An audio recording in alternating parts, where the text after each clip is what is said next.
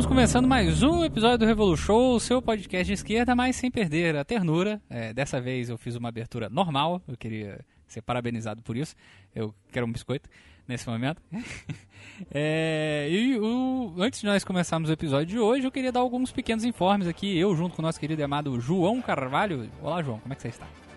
Cara, eu vou, vou muito bem, como sempre, um prazer incomensurável estar aqui com você nessa web arena do webmaoísmo virtual, que é o nosso podcast. Sim, é um prazer acachapante estar com Vossa Excelência também. É, e inicialmente nós gostaríamos de agradecer a todas as pessoas que estão apoiando este podcast nesse exato momento, porque nós conseguimos atingir a nossa meta no padrinho inicial, que é a meta dos mil lelecos. É, parabéns para nós. E para vocês. Yay! Parabéns para nós e parabéns para quem nos apoia, porque agora está garantido, né? Eu prefiro o termo espanhol, garantizado, que eu acho lindo que todo mês nós teremos um lindo sorteio de um livro, de um clássico do, do, do marxismo. Né? E por enquanto, na nossa maravilhosa parceria com a Menina Boitempo, né? esse mês nós não teremos apenas um, como teremos dois sorteios. Olha aí, esse mês tá pegando fogo, bicho. Não, esse. É, é, é, o, o, o, o, louco, bicho! É, só, peraí. Esse mês está realmente pegando fogo, né? Hoje a gente vai ter nosso lindo e maravilhoso episódio especial do menino David Harvey. Sim. E na metade do mês nós vamos ter um especial sobre educação e revolução. Comigo, com o Diego e com vários convidados especiais. E, obviamente, neste episódio do Harvey nós vamos sortear um livro do menino David Harvey, A Loucura da Razão Econômica.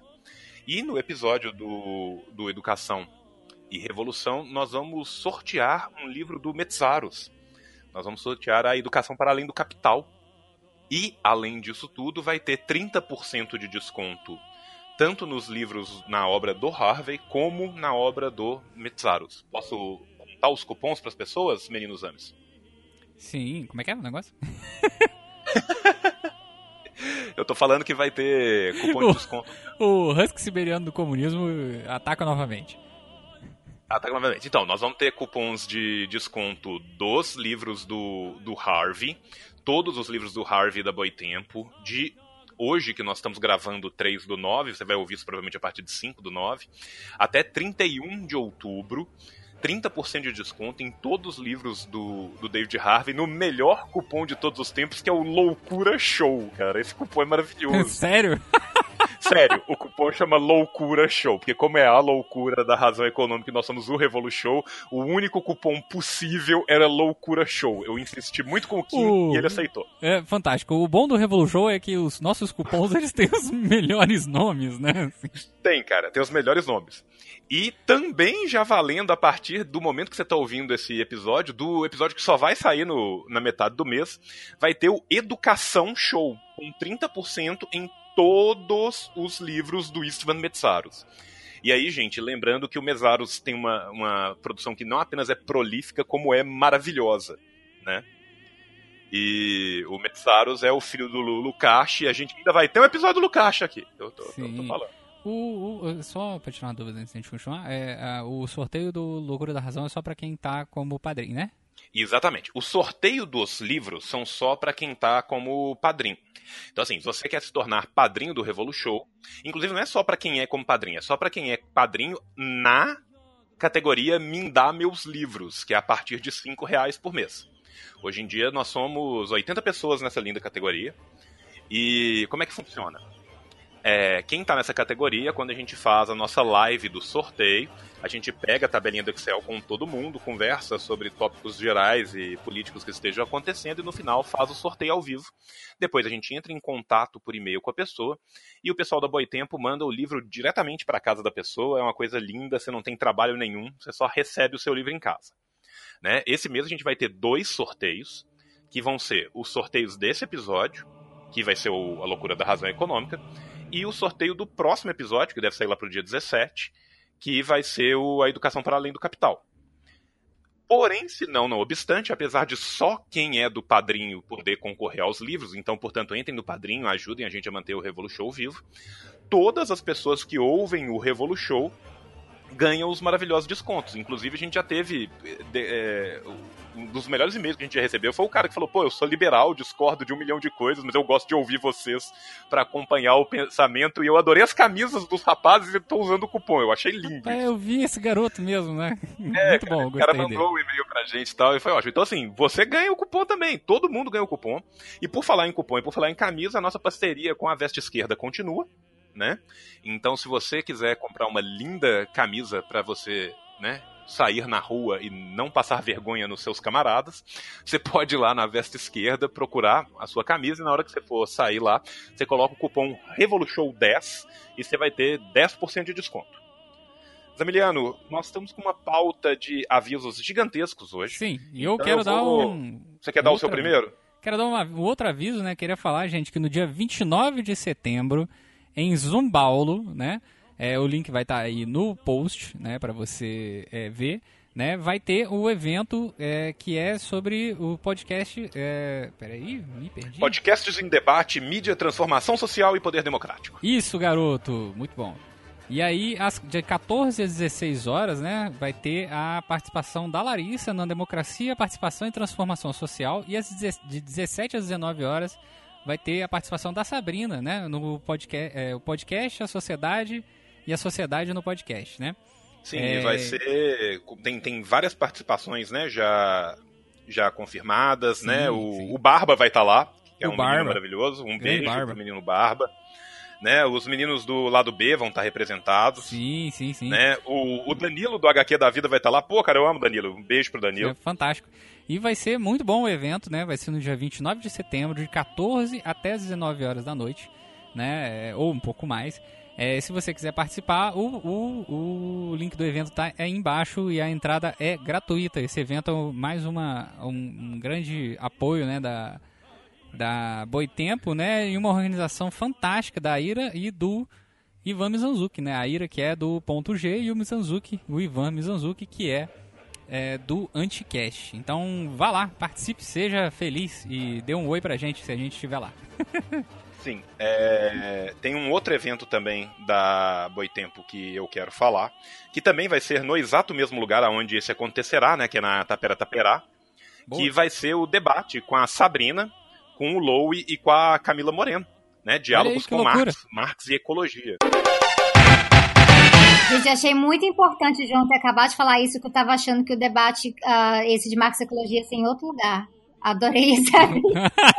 isso é Aí, olha que bom. Para quem não sabe aonde é, por exemplo, a Sabrina que vai participar do debate, a Tapera Taperá fica na Galeria Metrópole, no segundo andar, na loja 29, na Avenida São Luís, ali na República, pertinho do metrô. Olha aí que loucura. inclusive, eu adoro a Tapera, já participei de vários eventos lá na Tapera, adoro o Antônio da Tapera também mas eu jurava que esse outro debate seria em outro lugar, então eu gostei muito do aviso, foi muito útil para mim. Não, eu, eu acabei de, de, de, de, de ser informado pelo Kim que, que é lá mesmo. Então, então assim, você pode. Não se dirija para outro lugar, por favor, tá Sabrina. Senão vai dar muito ruim com, com o debate. Seguir. E vai ser no bom. dia 20, né, gente? Lembrando que vai ser no, no dia 20, né? Hum. Se eu não me engano, é às 19 horas, é isso? Eu não tô, eu não tô apta para opinar. É, eu acredito que vai ser às 19 horas, mas vai ter o link pro evento no Facebook, é onde tem tudo explicado nos seus mínimos detalhes na, na nossa postagem. Exatamente. E para fechar os nossos avisos, que eu juro que agora é o último, né? A Boitempo tá agora com, com uma cobertura das eleições, que é uma cobertura muito legal que vai ter, vai ter no vai ter um especial no blog da Boitempo cobrindo as eleições, um serviço de WhatsApp com indicação de vídeos e textos diários, uma série de vídeos com indicações de leituras, eventos, entrevistas de autores em podcast, na imprensa, e listas de leituras com descontos especiais no site da editora Boitempo, incluindo um combo gigantesco com obras relacionadas às eleições. Então, se você quiser ficar participando disso, a Boitempo entrou no ZipTzopt, né, no Zap Zap, e você pode pedir para receber as notícias da editora pelo WhatsApp. Basta você adicionar né, o, o número 11, né, se você está ouvindo a gente fora do Brasil, mais 5511. 99223-8282. Você envia um alô com seu nome, fala: Oi, menina Boitempo, aqui é o João. Ela vai falar: Olá, João, de onde TC, e vai te mandar várias coisas legais. Então, Eu acredito que esses são todos os avisos, né? Que são basicamente os nossos eventos, o a Boitempo das eleições, o padrinho, o a veste esquerda. Então, basicamente a gente começa o nosso programa te dando um milhão de descontos em 200 bilhões de livros, camisetas e eventos legais. Olha aí que maneiro. Então vamos direto ao episódio agora. You know you make me wanna kick my heels up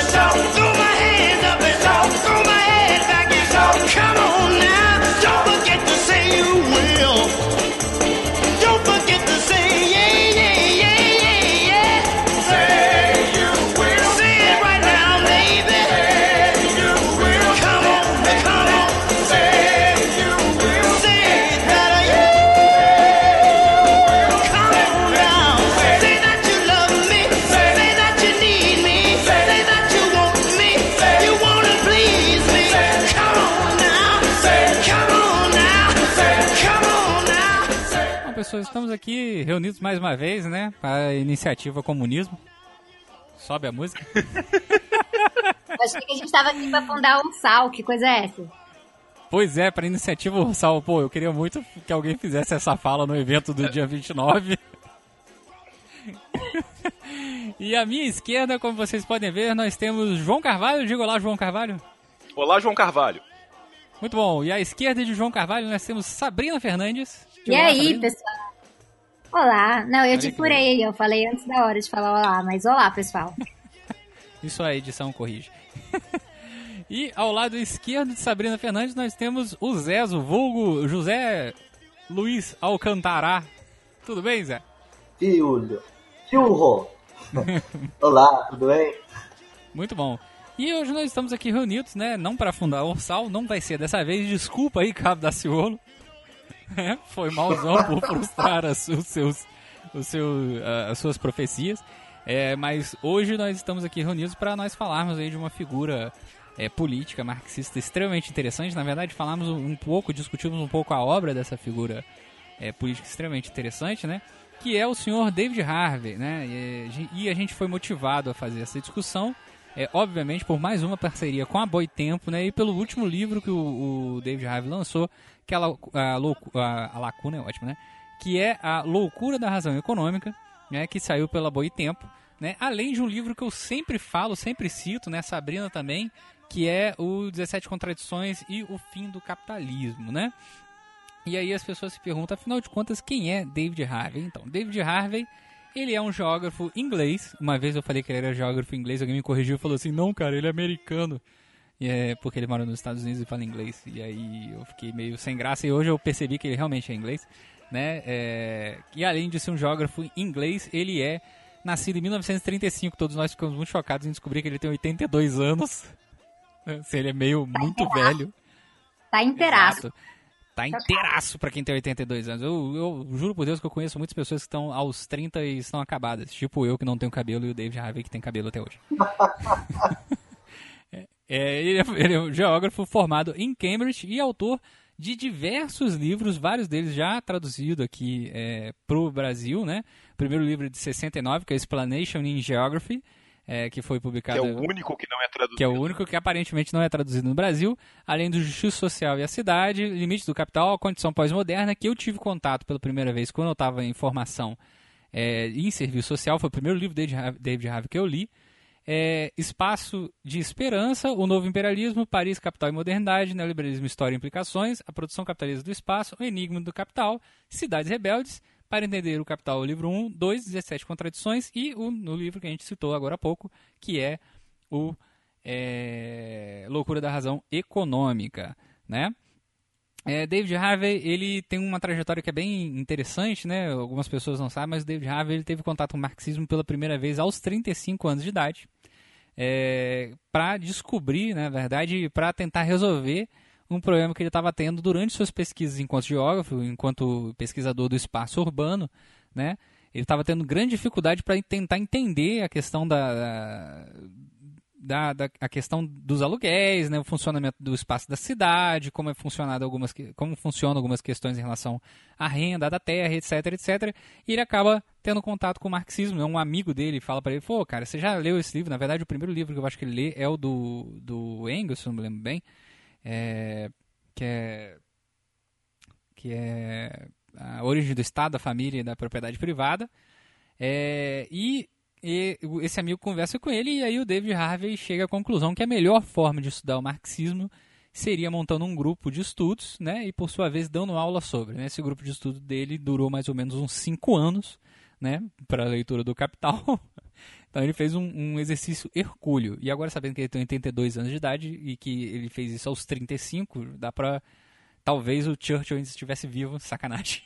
Não, o, o, mais interessante dele ter feito isso aos 35 é que, que, ele já tinha lançado um livro antes de conhecer Marx, que é o livro que não foi traduzido no Brasil, inclusive, que é de Exatamente. 69, ele tinha 34. Exatamente, né? E aí o David Harvey tem esse contato aí, né, com com o marxismo. Eu estou tentando lembrar onde é que eu vi ele contando essa história, né? Eu não lembro se eu vi ou se eu li essa história Cara, exatamente. se eu não eu me engano, é um, é um, ele vi. fala disso ele fala disso no, no A Loucura da Razão Econômica em algum momento, ou no 17 Contradições, no prólogo, alguma coisa assim. Não, um não, dois eu, ele eu reli o 17, ele não fala não, mas eu não acho é que é um loucura? vídeo. Não, acho que é um vídeo. No loucura também não. Eu vou ver se eu acho isso, se for então, um qual vídeo... livro que ele fala? No, porque eu li isso. Não, sei que tem eu, acho que é um, eu acho que é um vídeo. É, eu acho que é um vídeo, mas é, depois a gente descobre o paradeiro desse, dessa, de, de todas essas questões que o nosso querido David Harveyzinho falou. Né? Então é isso, hoje a gente está aqui para discutir isso, para discutir um pouco as obras do David Harvey, né? para discutir, na verdade, é, o pensamento do David Harvey, como, como, não como um todo, né? porque eu acho que é muita prepotência da parte desse podcast, achar que a gente vai ler né? o maluco como um todo. Assim, olha, gente, a gente vai esgotar o tema aqui do David Harvey vai esgotar tanto que ele nem vai dar mais palestra, ele vai recomendar o Revolution, né? ele vai chegar lá e vai botar o áudio e falar assim, ô, oh, aqui, ouve esse podcast aqui, tudo que eu falei na minha vida tá aqui, ó. Não vai ser isso que vai acontecer.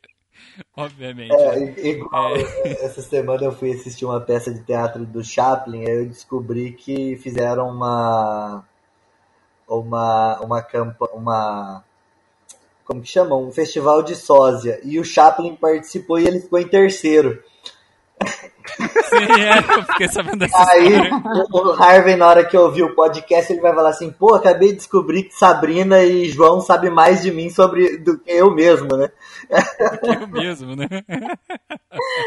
que é comum, né? Nas redes sociais, as pessoas saberem mais de você mesmo do que você. Cara, você tá falando isso quando eu fiz vestibular é, caiu um livro do Raduan Assar.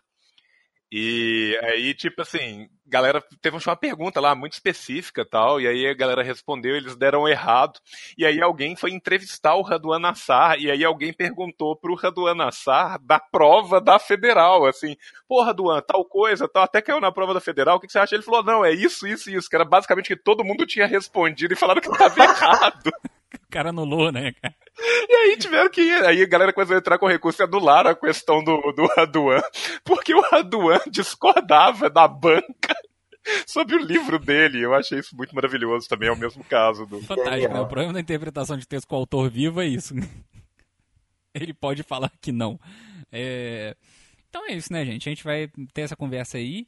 É, quem, quer, quem gostaria de começar falando aí? O que, que vocês acharam né, do, do, da loucura da razão econômica? Além de que tem uma capa fantástica, aliás, as duas capas, né, 17 contradições e o Loucura da Razão Econômica são, são muito bonitinhas, cara. Não, tá e, o, e a loucura capas. no final ainda tem o Quem Matou Marielle, né, cara? Que... Exatamente, tem um protesto, né? Porra, não, na hora que eu, que eu vi isso, eu fiquei, assim, bastante comovido, cara. É, Mandou muito bem, mandou muito bem. Gente, vou, vou abrir para os convidados porque eu sou da casa. Algum de vocês dois quer conversa, começar, senão eu começo.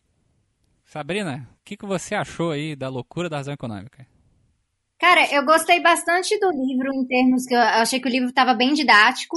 Ah, inclusive, eu costumo recomendar bastante 17 contradições para a galera que está querendo compreender um pouquinho da visão marxista sobre o capitalismo, de uma forma mais atualizada, mas eu vou começar a recomendar a Loucura da Razão Econômica também, porque tem uma, um debate teórico marxista bem profundo, mas tratado com várias analogias. Eu achei que a questão do ciclo hidrológico que ele aborda ali no primeiro capítulo ficou interessante.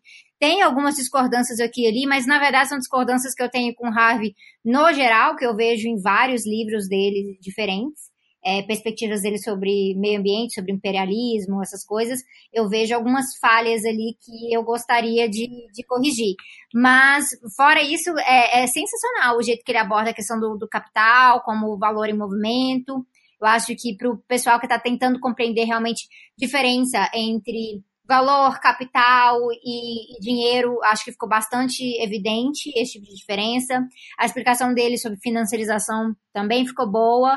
Gostaria que ele tivesse entrado um pouquinho mais na, na, na questão da automatização completa, porque ele entra na, na, no debate de tecnologia, ele aborda é, como a tecnologia ela, ela faz parte, sim, de, de, dessas contradições em que o capitalismo vai se encontrando, que é uma coisa que ele já aborda no livro anterior também, mas eu ainda sinto uma falta de um debate desse ponto de vista que trate da questão do que seria uma automa automatação automação, eu sempre confundo a palavra, automation completa, né? E aí, em relação a isso, eu acho que, que falta um pouco uh, de, de crítica em relação ao fato de que talvez o capitalismo consiga se sustentar por um bom tempo dessa forma. Eu tenho acompanhado um pouco dos debates que o Harvey tem feito em relação à teoria do valor do trabalho, uh, inclusive no livro ele menciona um pouquinho sobre isso, né? Tem vários debates sobre atualização da, da TVT, ou uh, o que Marx não, não previu em relação ao valor do trabalho, se o, o, valor será, será somente gerado pelo trabalho, como é que isso funciona numa questão de automação completa. E aí isso meio que me deixou a desejar. Eu ficava assim, será que ele vai chegar nesse ponto? Vai chegar? Não chegou. Mas a, a maior parte do livro é sensacional no sentido de didática, realmente. É um livro que, esse, o primeiro capítulo, ele é um capítulo que eu recomendo para qualquer pessoa que está ali muito frustrado com o primeiro capítulo de Capital sobre a mercadoria. Porque a explicação do valor em movimento ficou bem direta. Eu fiz várias anotações aqui, porque eu sou dessas, né? Então eu rabisco os livros todos mesmo. E aí achei que, achei que teve um, uns, alguns aspectos, assim, de trazer coisas pro, de uma forma mais palpável, que eu acho que, que ajuda bastante as pessoas a compreender o que estava acontecendo, até porque ele está sempre pingando, né, do livro 1 para o livro 2 para o livro 3 do Capital, e de vez em quando ele traz alguns debates sobre o Grundrisse também. Então, dessa forma, para quem já leu estes volumes, é uma forma de você criar uma história, que é muito importante. Porque muitas vezes, quando a gente está lendo o Capital e os outros volumes, Grundrissa, principalmente Grundrissa, porque Grundrissa é, um, é uma coxa de retalhos, né? Marxista. Então, de vez em quando você tem uma dificuldade de criar uma narrativa. Eu achei que o Harvey criou uma narrativa de bastante sucesso e que consegue prender a gente em relação a isso. E aí, fora essas questões desses vácuos que ele deixou ali, eu, eu é um livro que eu escrevi várias vezes quando eu estava buscando. Excelente, muito bom, é isso mesmo. Então, parabéns, David Harvey. Muito bom.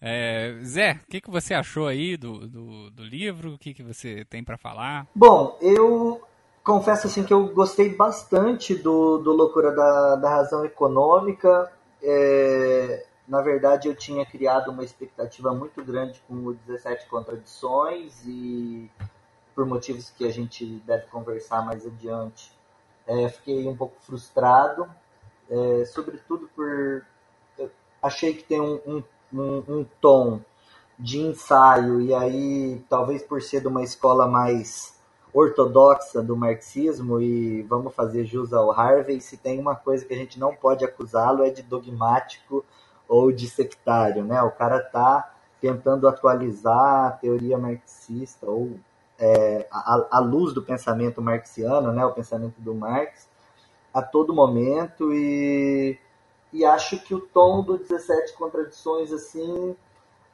deixou várias lacunas, me fez voltar ao capital e teve diversas discordâncias com ele e a gente vai falando aos poucos, principalmente sobre a questão ontológica do trabalho, né? Ele tratar a questão do da relação trabalho e, e capital como só uma das contradições e não não fazer uma relação aí de subsunção com, com as demais contradições, aí eu acho que é uma coisa a ser debatida, né? Mas, enfim, vamos deixar para um momento. E já o Loucura da Razão Econômica eu gostei muito. Eu concordo bastante com a, com a Sabrina no que diz respeito, principalmente os três primeiros capítulos, que ele faz uma atualização do. Uma, uma, uma atualização não, uma interpretação do capital sui generis, né? Mas uma interpretação que eu achei muito boa. Inclusive, nos meus cursos de economia política, estou considera considerando bastante a ideia de utilizar esse capítulo 1, viu, Sabrina, como um para o debate de teoria do valor, que eu, eu achei bem legal, assim, ele falando ali da teoria do valor, sem colocar as opiniões dele, né, é, achei que ficou melhor, inclusive, do que eu para entender o capital, assim. É, gostei bastante mesmo, acho que o debate é muito bom, e aí ele vai fazendo as atualizações de forma mais paulatina e do que no 17 Contradições, o que para mim tornou algo muito mais é, factível e coerente, assim, se, se eu não estiver exagerando nas palavras. Porque acho que 17 Contradições, ele, até pelo fato dele, ele, ele começa argumentando, né? É, argumentando não, se justificando. Ó, oh, o livro mais perigoso que eu já escrevi, né? No, e, e, aí, quando o cara tá cheio de dedo, você vê que talvez ele tenha exagerado na dose e ele provocou demais e, e acho que ficou um pouco passível de críticas, coisa que me parece que ele absorveu as críticas que ele deve ter sofrido no 17 Contradições, ele absorveu aqui de uma forma mais interessante e muito mais concisa, assim. Eu, eu gostei bastante desse mais do que do outro. Inclusive, estou dando uma disciplina agora esse semestre optativa que eu optei por utilizar esses dois livros do Harvey. E eu ia começar pelo 17 Contradições e invertir, né? Porque eu achei que fazia mais sentido, até pelo debate teórico que ele faz. É isso. Muito bom. É, João, que, que você achou? Fale então, comigo. cara, enquanto os meninos iam falando, eu tava aqui super anotando um milhão de coisas e, tipo, eu já gastei três folhas do, do meu bloquinho. Então eu vou tentar ser o, o mais é, conciso possível, que todo mundo sabe que é exatamente pelo que eu sou conhecido na internet, Exata, né? Pela exatamente. João, qual a origem semântica do nome Harvey?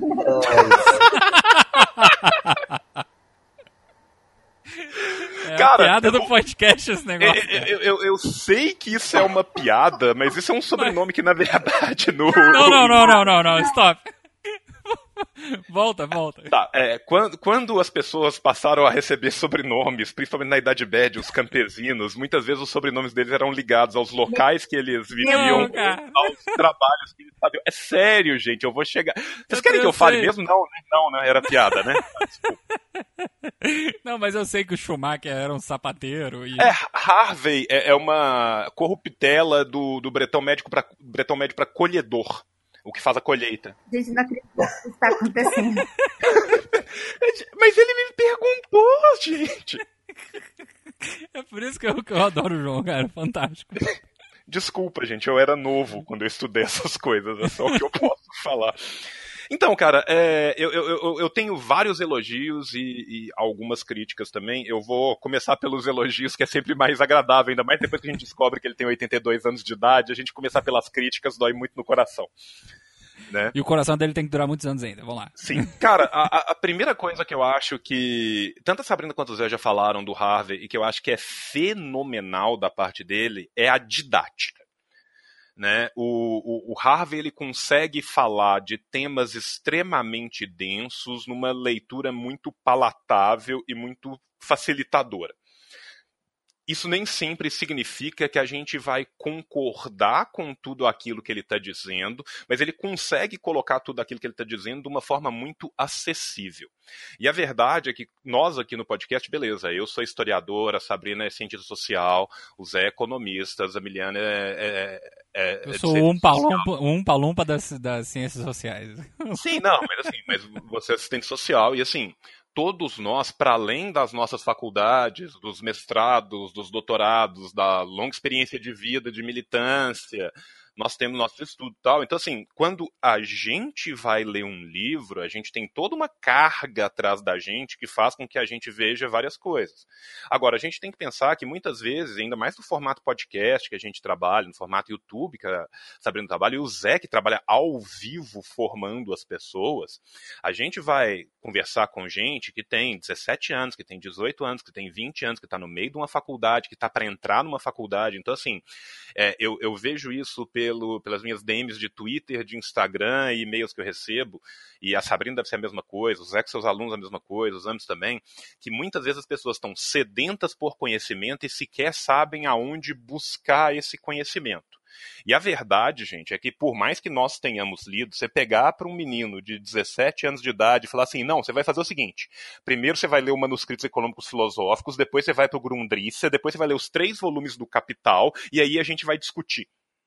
É, é, é uma coisa que não, não vai acontecer, né? Da noite para o dia. Então, assim, você precisa de uma caminhada para isso. E eu acho que nesse ponto, o, o Harvey é de uma didática fenomenal, porque ele consegue tornar a, os trabalhos econômicos da obra marxiana, né? os, os, trabalhos econômicos e filosóficos, no Marx tudo está ali muito junto, mas ele consegue tornar ele muito mais palatável. O Zé, por exemplo, é formado em economia, mas para nós de ciências humanas que não somos, muitas vezes o Capital, o simples fato de do, o primeiro capítulo do Capital afugenta as pessoas. E elas esquecem que tem não apenas o primeiro capítulo, como literalmente todo o tomo 1, 2 e 3 depois dele. E, e, o Harvey ajuda muito nisso. Então eu acho que o, o, Harvey ele é muito didático nisso. Uma outra coisa que eu acho legal que o Harvey recuperou nesse livro, e assim, tentando falar de algo que vocês já não falaram, foi os fluxos de antivalor é, eu, eu, eu acho que é uma discussão que, é, que, às vezes fica muito restrita às leituras do campo dos economistas, e isso às vezes não permeia muito os outros campos de ciências sociais. E eu não estou falando das ciências sociais em específico, eu estou falando como um todo, mas principalmente eu que trabalho mais com o pessoal de história, história social, história da cultura, né, e a gente trabalha menos com história econômica, isso ainda chega na história econômica, mas isso não perpassa tanto nos campos mais culturais e sociais, principalmente dentro da história. E eu achei que essa recuperação dele é uma recuperação fantástica. E uma outra recuperação fantástica que eu acho que ele fez foi do conceito de Hegel de má infinitude, para poder explicar a expansão espiralada do capitalismo. Inclusive, essa ideia de de, de, de, trabalhar a temporalidade, eu como historiador, assim, eu, eu fiquei extremamente feliz. O, o, Harvey, ele tem uma coisa que eu acho que é bem interessante, que ele consegue, ao mesmo tempo, na mesma página, te matar de amores e de ódio. Né? Então, assim, o, o, o, Harvey, por exemplo, assim, eu e o Zé, nós somos né, de um marxismo extremamente mais ortodoxo, por exemplo, que o da Sabrina e muito mais ainda do que o do Harvey. Então, assim, eu tenho problemas com Harvey terríveis, mas eu tenho momentos com Harvey que eu falo, sim, que bom que tem um autor gigantesco igual ele falando disso. E mais do que tudo isso também, é, é muito importante a gente lembrar que ele é geógrafo de formação. Então eu acho que tem várias coisas que quando a gente quando a gente vai tornando a nossa obra uma obra mais holística, no sentido de, de, de, uma obra que perpassa vários campos das ciências humanas, é óbvio que a gente vai acabar pisando nos calos dos especialistas sabe? Então, por exemplo, assim, a Sabrina, que é cientista social, falou aqui, falou, pô, adorei várias coisas que ele falou, pô, e se fosse assim hoje, se fosse assim hoje, como é que seria, como que a gente vai trabalhar? Eu, por exemplo, como historiador de, de formação, quando eu vejo essa discussão de contrafactual, eu tenho 300 pé atrás com isso e eu caminho em cima de uma casca de ovo para fazer discussão de contrafactual. Que o Harvey, por exemplo, não, não o faz por ser geógrafo e provavelmente por ter tido uma formação muito diferente que o de um historiador clássico teria. Então, por exemplo, assim, quando um Hobsbawm, para só pegar um historiador marxista famoso, é, por mais heterodoxo que seja, vai fazer um qualquer levante sobre um possível contrafactual, ele faz nos moldes que um historiador faz, faria. O Harvey não, ele está falando de, um, de, uma, de uma outra posição dentro do campo de ciências humanas. E eu acho que às vezes até sentir esses incômodos é bom para a gente também entender essas outras visões. Eu acho que essas outras visões são muito enriquecedoras. Né? Então, assim, beleza, fiz aí meus elogios.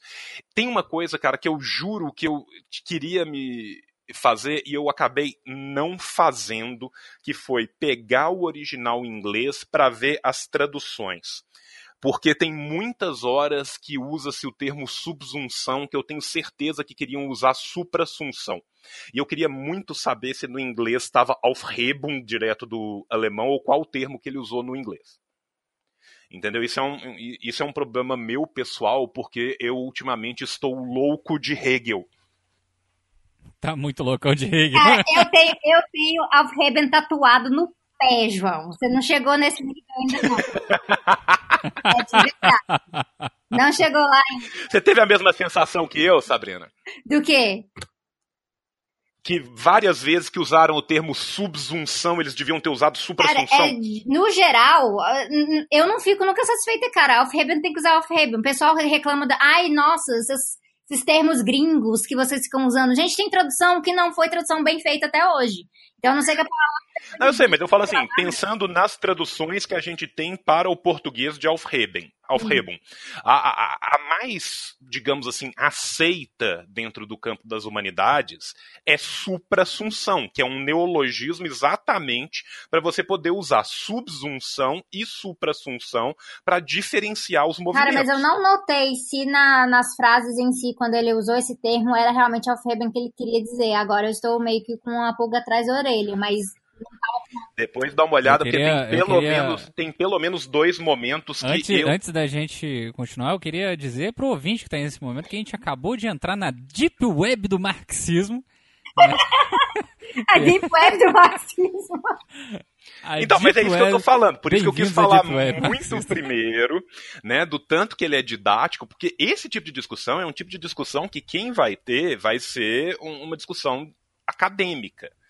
Sim, né? então, por assim, isso que é Deep Web. É por isso que a gente está falando. Agora, é, é, eu, eu, reitero o meu elogio da didática e mais ainda, eu acho importante demais que nós tenhamos autores marxistas ainda com essa penetração igual um David Harvey tem. Isso é importante demais, porque assim, por mais que eu discorde de um milhão de coisas do David Harvey, eu prefiro cem mil vezes depois conversar com o cara que tá, vai estar tá dentro do movimento do que ter que formar ele do zero.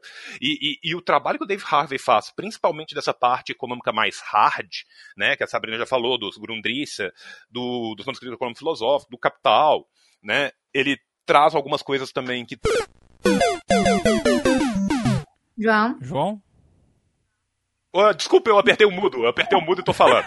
Desculpa. Moleque entrou em pânico aqui agora. Não, desculpa, mas deixa eu voltar então. Pode Mas é, essa parte didática dele é muito importante, porque, assim, por mais que a gente tenha algumas discordâncias que são pontuais, nem tão pontuais assim dentro do campo marxista, mas assim, que são pontuais enquanto é, o geral da obra, é, é, mil vezes a gente depois discutir dentro de um partido, dentro de um movimento com, com, com a pessoa que leu e que já sabe do que está tratando, do que a gente está formando gente com base em neoliberaloides absurdos e, e pós-modernistas líquidos que às vezes conseguem tangenciar o nada.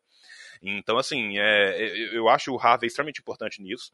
E, e, principalmente nessa questão de deglutir as coisas que são muito duras, às vezes, para uma primeira leitura, né? Que, que principalmente aqui no A Loucura, cara, é, é, é, um, é, um, livro que, entre muitas aspas, poupa, mas não poupa ninguém. Então, você, menino, você, menina que está ouvindo em, nossa, em casa, leia. Né? Ele te prepara para uma leitura mais profunda, uma leitura mais profícua do Grundrisse, dos três volumes do Capital, dos manuscritos econômico-filosóficos, do Contribuição à Crítica da Economia Política, de livros que às vezes são livros bastante pesados. É, tentando caminhar um pouco aqui na minha crítica, né, porque já deve ter 72 minutos que eu estou falando, é, a minha crítica com o Harvey é é, é de três outros livros mais do que desse, na verdade. Nesse livro, a minha crítica se mantém que são três críticas gerais que eu tenho contra ele. Mas eu tenho críticas específicas ao novo imperialismo, ao breve história do neoliberalismo, que eu acho que o conceito que ele trabalha de distensões, de brigas interimperialistas nos dois livros, ele é me mata ruim, por cara. dentro. É muito ruim.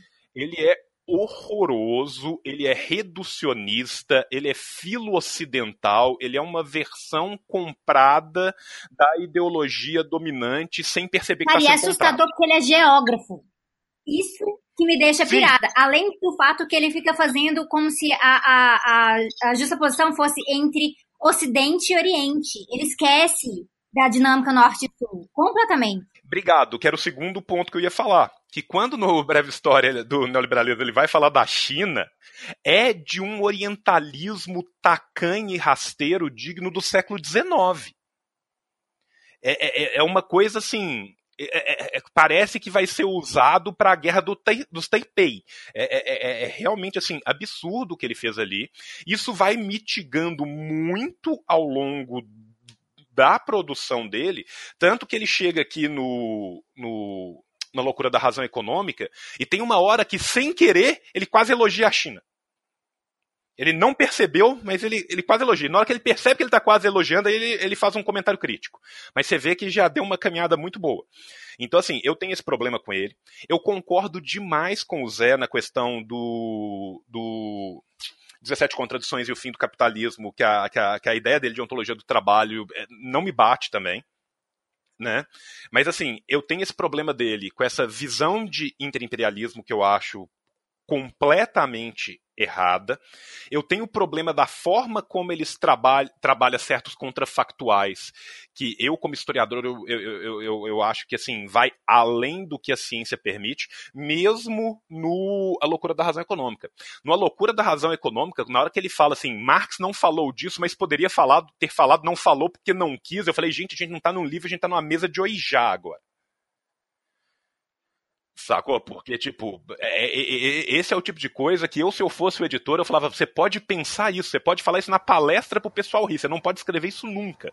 Então, João, Hum. se me permita, tem vários momentos, como eu sou talvez um leitor mais assíduo de, mais assíduo de Marx do que dos marxistas, mas em vários momentos que ele faz isso, a minha impressão é o seguinte, não, mas na verdade O Marx falou, né? o Marx falou disso, ele Aham. tá, ele tá é, é, falando uma coisa como se fosse nova, só que na verdade ele tá concordando com Marx, assim, em vários momentos eu, Sim, eu não, essa e, e outra coisa, ele não apenas está concordando com Marx, como ele está concordando com Lenin sem citar Lenin, porque faltou Lenin na vida do Cara, Harvey mas, também. mas, gente, isso aí é esperado. Tanto que o subtítulo ficou Marx e o Capital no século XXI.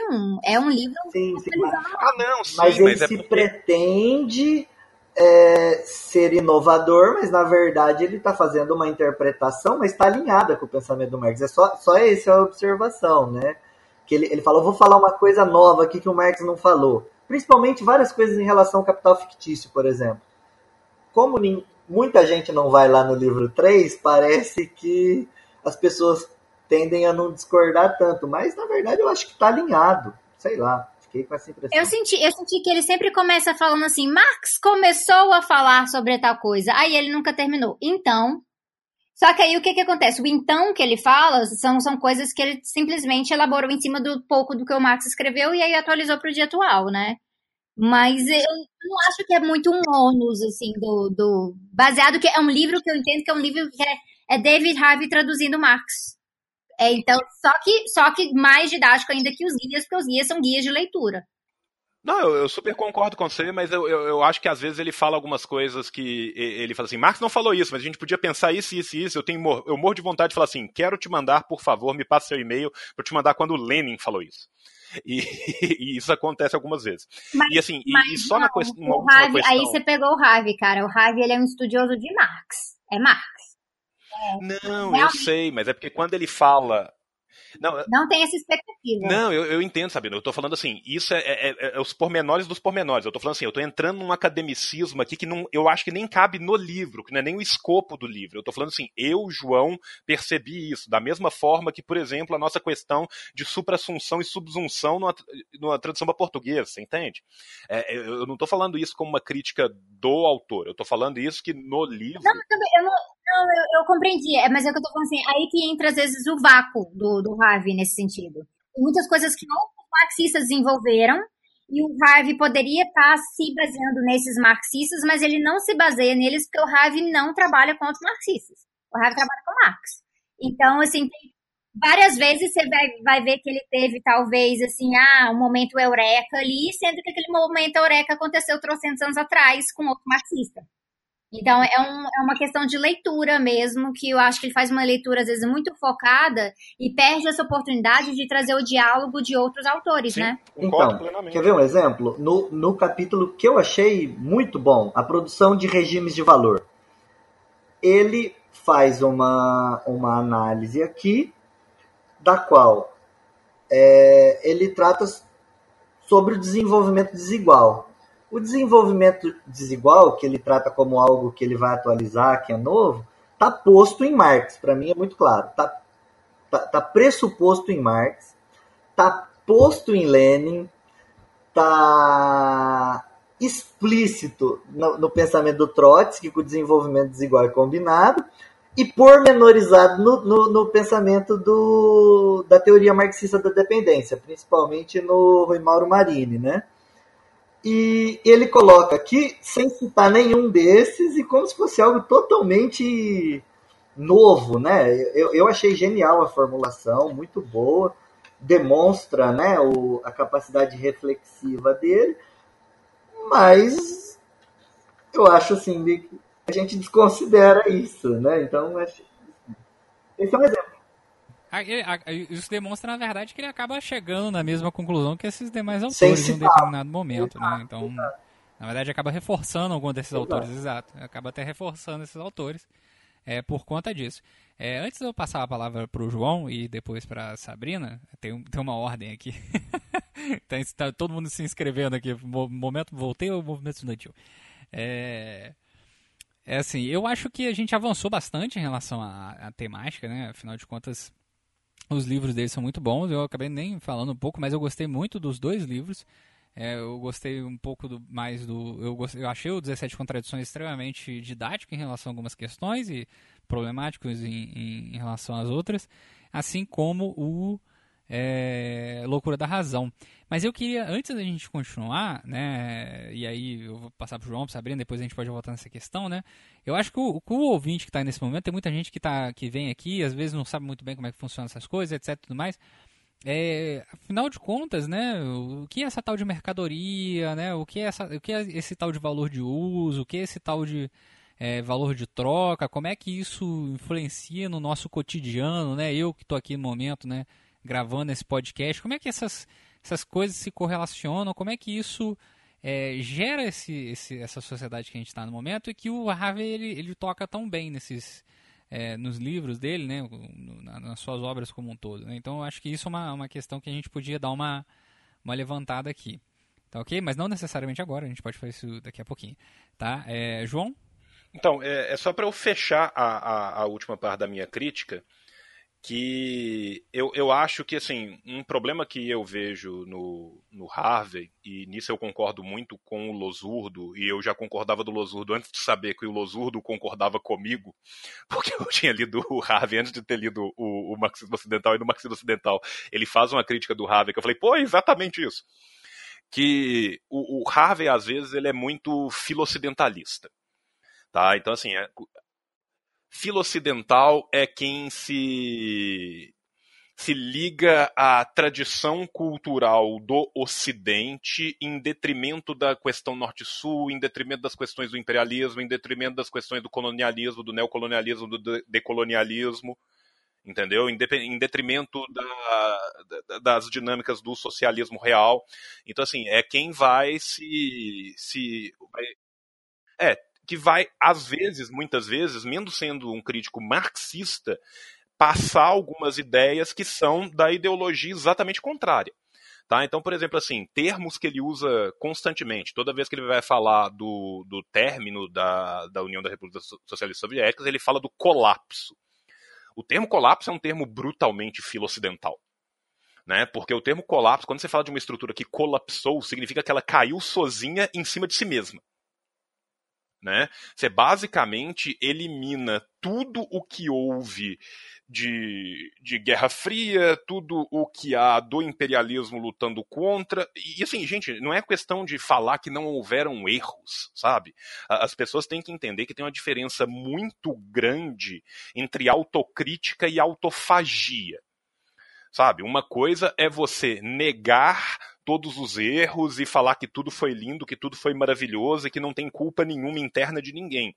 Outra coisa é você saber entender que o materialismo histórico, ele é literalmente materialista histórico. Então, assim, é, é você saber entender essas vicissitudes do dever histórico e compreender elas correlacionalmente.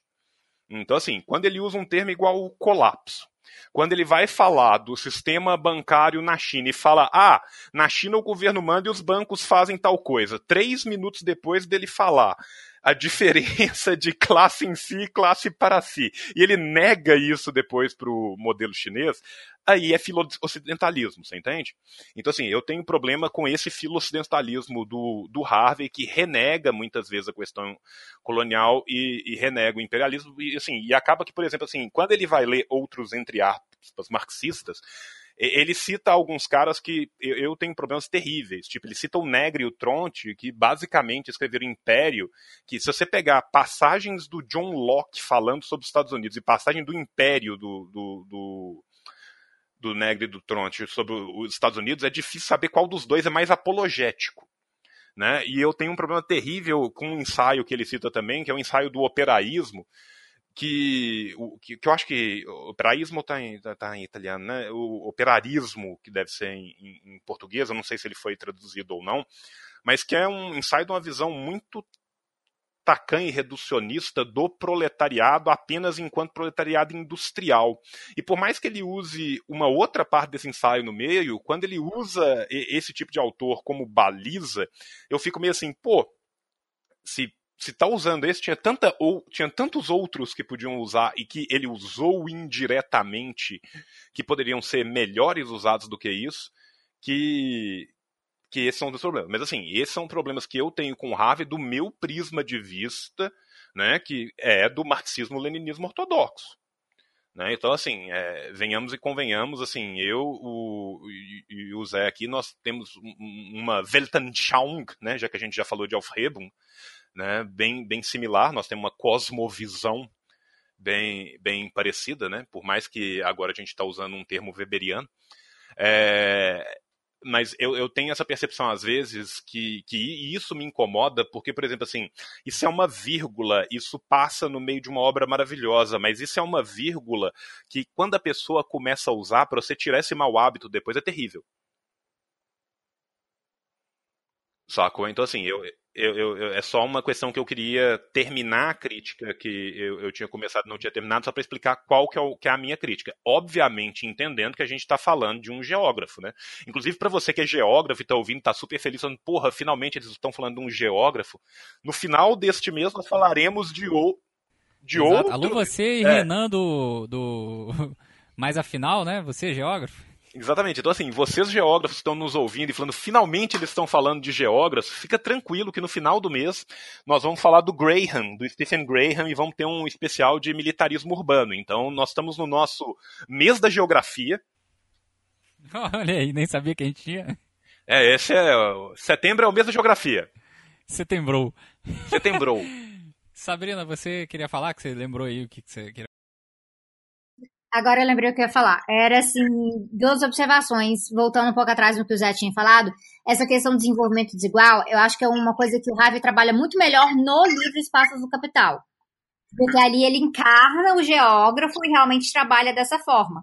Só, então, assim, tem muito da contribuição que é dele mesmo, isso aí. E nesse livro aqui, e nos livros mais recentes em que está tentando trabalhar mais com Marx, acaba que fica muito confuso, porque ele pega categorias que eram categorias muito mais próprias dele, Harvey, e aí ele tenta trazer de volta, uh, embuti-las nas categorias de Marx, e aí começa a incorporar só as categorias de Marx, e aí perde um pouco dessa distinção, que eu sempre achei que era muito valiosa no trabalho como geógrafo crítico dele. Então, quando se volta para assistir, assistir para ler espaços do espaços do capitalismo global e tudo mais, Agora, gente, eu não lembro como é que fica as traduções em português, então vou falar que é isso que fica mesmo. Uh, e você pega muito mais essa dessa ideia do desenvolvimento desigual e tal. Só que o outro problema em relação ao imperialismo, na forma que ele trabalha, é porque o Ravi insiste E aí não ficou assim tão pungente em loucura da razão econômica, mas você nota em partes de 17 contradições, você nota um pouco na numa história breve do neoliberalismo, ele,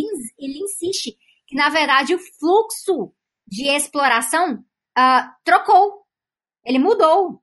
Então, que assim, a, a, China agora está tomando de volta. E aí, uh, quando se fala de norte e sul, é como se o sul estivesse tomando de volta do norte. E aí tem um problema gravíssimo, por exemplo. Se ignora uh, que na Bolívia existem dezenas de mineradoras canadenses fazendo aquela exploração. Então não interessa, ah, o, a Bolívia está investindo num certo tipo de desenvolvimentismo. Sim, mas não quer dizer que a Bolívia virou a imperialista da coisa toda. E aí aquela, aquela empresa canadense está ali é só por acaso. Então tem algumas coisas de análise mesmo que talvez, aí eu não sei, né? Mas assim, certos dados já demonstram que não funcionaria ele argumentar por, por, essa questão de fluxo. Ele fala isso com, em relação a trabalhadores, então quando tem processo, processo de outsourcing, muitos empregos que estão saindo dos Estados Unidos estão indo para a China, ele trabalha dessa forma como se fosse assim, olha, o imperialismo chinês. E, e aí ele não para para perceber que faz parte, na verdade, de uma própria estrutura global do capitalismo de migrar onde, onde o emprego está mais barato e onde está mais fragilizado dessa forma. Então tem a, a categoria de imperialismo do Ravi é uma, é uma categoria assim que eu jogaria fora e a gente teria que começar novamente. Dito isso, ele tem um, ele tem tentado muito nas últimas obras uh, trabalhar novamente uh, com exemplos vindo do sul global porque por muito tempo ele realmente estava. Ele, ele já até, não lembro qual entrevista, em algum momento ele falou que realmente boa parte das análises dele estavam um pouco eurocêntricas. Muito focadas no que estava acontecendo ou, ou na Europa ou nos Estados Unidos. Então ele passa a usar alguns exemplos. Uh, isso é algo que a gente nota muito em cidades rebeldes, né? Que ele tenta falar da questão, porque como a questão urbana uh, pegou muito para o Brasil em 2013 em diante, questão da Copa, Olimpíadas, isso chama muito a atenção do Ravi. O Ravi vai, vai visitar o, o Cupistelita, uh, ele, vai, ele vai tentar conhecer um pouco mais os movimentos, que é muito importante, porque ele também fez isso com o Occupy, e ele traz um pouco dessa, desse aspecto de que, olha, eu sou um autor marxista e tudo mais, mas eu também estou envolvido com essas mobilizações. Ele não é a liderança das mobilizações, mas pelo menos ele faz o esforço de descer da Torre de Mármore, que eu acho que é muito importante. Então ele faz isso e com isso ele vai trazer, ele vai trazer vários desses exemplos. Só que mesmo assim, ele é tudo muito superficial. O único momento em a, a, loucura da razão econômica que ele menciona no Brasil, eu fico, ah, sabe? Ele podia ter virado alguma análise, mas não. Ele meio que só encaixou. Ali, olha, junho de 2013, é, manifestações massivas, questão urbana, transporte público, tá e aí não desenvolve. Então, assim, ainda é um problema, e eu vejo isso, por exemplo, o Zizek. O Zizek faz isso o tempo inteiro. E direto quando o Zizek faz isso, ainda ele faz isso falando uma coisa que não tem nada a ver. Porque muitos desses autores de fora, apesar deles virem conversarem com a gente, uh, eles não estão fazendo a pesquisa de campo aqui, né? Então, várias vezes, quando eles vão falar sobre isso, eles estão pegando uh, uma, uma, conversa de telefone sem fio. Não, e, e, e fica um pouco superficial. Desculpa, Sabrina, como você falou do Zizek, eu também vou, vou entrar no meio. O Zizek falando de, de crítica cultural é maravilhoso, mas no resto, calado, ele é um poeta. E o, o, o Zizek tem um, tem vários é, ensaios que ele faz sobre a China e, e, sobre o mal que eles, assim, cara, eu, eu fico abismado como que aquilo foi escrito, porque são absurdos detratores e assim, que não condizem com os dados mais simples, assim. Então é, é nesse momento tava... o João acaba de agradar a bancada web maoísta desse podcast. Cara, mas cara, não, mas tipo assim, você sabe disso, cara. Eu amo. Cara, eles não estão nem ouvindo, Zamir. Eu, tô, eu tô no podcast, eles não estão nem ouvindo. Eu sei, eu sei, que você tá falando isso me zoando, cara, mas você sabe disso, cara. Eu amo mal, eu, eu amo sei, a China, sei. cara. Você sabe que eu e o Luiz, a gente, né, tipo, é, eu e o Luiz, nós dois temos o nosso livro vermelho e, e, duas fotos em cima da cabeceira, de um lado mal, do outro lado Xiaoping. Então, Aliás, nosso querido Luiz aí que tá em recuperação ainda, né? Um grande abraço um pro grande Luiz. abraço pro Luiz, pro camarada Luiz, pessoa maravilhosa. Né? Então, assim, e, você tá ligado que a minha, o meu rolê é questão nacional, cara. Então, assim, é, porra, tipo, eu, eu, eu, eu, realmente eu fico, puto, isso, isso esmigalha as minhas engrenagens quando eu vejo o, o pessoal falando esse tipo de coisa. E concordo com a Sabrina em gênero, número e grau, que o conceito de imperialismo dele, de fato, é, é, é, é para ser descartado. E, e mais ainda, é, ele chega à beira de romper esse conceito e não rompe. E, e isso, para mim, no, na loucura da razão econômica, tá, tá muito claro que, tipo assim, no próximo livro dele, talvez rompa. Porque. Não sei, não. Não, eu tô falando assim brincando, é minha esperança. Eu tô tá falando assim, porque. Você tá otimista. Não, é porque, por exemplo, assim, ele consegue chegar num ponto de falar textualmente que a burguesia não é classe para si na China, mas ele para aí. João, mas é porque você está pensando assim, você está otimista porque ele começou a melhorar um pouco na questão chinesa, mas no resto ele, o, o, o Ravi não consegue falar de colonialidade direito. Não, Inclusive, assim, uma das maiores críticas que o pessoal tem a ele, e isso, eu vou trazer até uma frase do Diegão, que não está gravando aqui com a gente, que o Diego falou que muitas vezes o, o Harvey é o último luxemburguista vivo. Sacou o Zé, que... queria fazer uma, uma intervenção também, mas assim, eu queria voltar à questão que eu tinha levantado, né? É, pra gente explicar aí pro o jovem mancebo aí, né? Que raios é essa tal de mercadoria, o que, que é valor de uso, o que, que é valor de troca, o que, que é esse negócio do raiva tá falando essa bagulha aí. Como é que, que história é essa aí que ele vira lá no, no, no livro dele lá e fala que enquanto o valor de troca estiver mandando aí, a gente tá ferrado. Como é que, que, que bagulho é esse aí? Eu posso abrir rapidinho? Pode, à vontade. Então tá. É, nas, eu vou fazer referências diretas, porque a galera que está com o livro, vai comprar o livro, terá o livro, né? E é, já é bom para saberem o que eu estou falando. Na página 20, ele vai fazer um fluxo ali em que ele está comparando, porque ele, tá, ele, ele parte dessa analogia de um ciclo hidrológico, que é muito no, interessante. No Loucura da Razão, né? É, no Loucura da Razão, é claro, no Loucura da Razão, é verdade, ah, que ele parte dessa ideia do ciclo hidrológico, porque no ciclo hidrológico, a água é água, mas ela toma diferentes formas, né, as suas formas físicas. Então, hora é líquida, hora é vapor, etc, né? E ele fala o valor é da mesma forma. E o valor, ele, ele, ele tem valor nesse sentido, justamente porque ele toma formas diferentes, que nem a água. A água, pra gente, se ela ficar somente no estado líquido para sempre, ela provavelmente vai virar mar, ou ela vai ficar estagnada, e ela não vai ter um valor pra gente no, no ecossistema. Ela não vai conseguir nutrir aquele ecossistema. No ecossistema capitalista, o valor é a mesma coisa. E o capital seria esse valor em movimento que é sim uma categoria que vem de Marx, só que dessa vez o Ravi vai destrinchar isso de pouquinho em pouquinho, com bastante paciência. Então tem momentos aqui na, na, nesse primeiro capítulo em que é praticamente o Ravi pegando que às vezes está em duas, três páginas, páginas do capítulo sobre a mercadoria, do Capital Volume 1, e o Harvey está com todo o cuidado, destrinchando cada coisa por coisa. Então eu achei que isso ficou muito bom. E aí ele fala disso uh, do valor em movimento e ele vai fazer uma, uma diferenciação também entre capital e dinheiro, que eu acho que é muito importante porque falta muito essa distinção na nossa sociedade. Muita gente pensa assim, olha, uma pessoa tem muito dinheiro, isso tá, automaticamente faz dela um capitalista. E a gente vai o quê? A gente vai misturando a definição de riqueza com a função do capitalista no ciclo de capital. E no ciclo de capital você tem que ter capital, porque ele é valor em movimento, ou seja, ele vai trocar de forma. Ele vai ser o forma dinheiro, ele vai ser o forma mercadoria. Aí o Ravi vai trabalhar várias vezes no, no decorrer do livro, explicando, por exemplo, que uma mercadoria, quando ela está parada, você está perdendo valor nela como capitalista, porque a partir, a partir desse momento você não consegue transformar ela para a sua próxima, próxima forma. Então, um grande capitalista aí que tem sei lá, um monte, um monte de, de botijão de gás, tudo guardado num lugar só, e não consegue trocar aquela mercadoria, isso vai estagnando. Então, mais para frente, vai explicar mais em relação a isso. É, o conceito de antivalor que ele trabalhou não ficou tão bom. Eu achei que não ficou tão didático assim. Apesar dele usar uma, uma analogia que tem a ver com astrofísica, achei muito lindo e tal, não achei que ficou tão bom. Mas tem um, um pouco a ver com essa relação de que a, outros aspectos da obra do Harvey, ele sempre está falando da questão da escassez, né?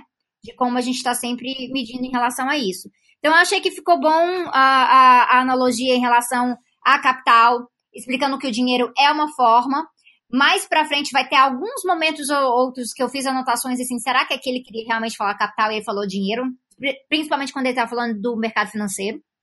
Eu senti um pouquinho de confusão ali na terminologia, mas ele ele está sempre preocupado com isso, porque o valor ele ah, uma coisa sem valor de uso não teria valor, mas no capital o valor vem do valor de troca. Então ele explica isso muito bem e ajuda inclusive a gente diferenciar para pessoas o que que realmente é um capitalista. O capitalista é uma pessoa que tem um papel, ele tem uma função na reprodução do sistema capitalista, porque o capital é sobre a acumulação maior de capital. Ele tem que continuar se reproduzindo e trocando a sua forma nesse sistema. Então, se você simplesmente tem um dinheiro paradão ali, fica, ele, ele fica debaixo do seu colchão, pode ser um milhão, dois milhões, três milhões de reais. Ah, isso pode fazer de você rico, porque você tem dinheiro. É essa forma que você que você aproveita. Mas, ao mesmo tempo, isso não quer dizer que você é um capitalista, porque a preocupação do capital é esse ciclo contínuo de valor, sempre visando a acumulação. Então, ele vai traçar do capítulo 1 até o final ali, mostrando essa tendência de acumulação, que inclusive é uma regra em todos os trabalhos recentes do Harvey, é estar mostrando que o capital tende a acumular ad infinitum e que aí isso sim vai levar a trocentas contradições de acordo com várias normas, né? Então, agora eu não vou lembrar exatamente onde que eu anotei, mas ele vai falar de coisas que afetam isso, né? Então, é, ele vai falar, por exemplo, da questão da questão da tecnologia, afeta isso, e ele vai falar uh, também da questão do que ele chama de dádivas, dádivas naturais, que aí eu não gostei. É uma parte que eu realmente deste, deste livro que eu achei que é um conceito muito fraco. O exemplo que ele dá do bicho da seda, é para mim, é terrível, porque o conceito de exploração vai embora, assim, ah, é uma dádiva da natureza, do bicho da seda.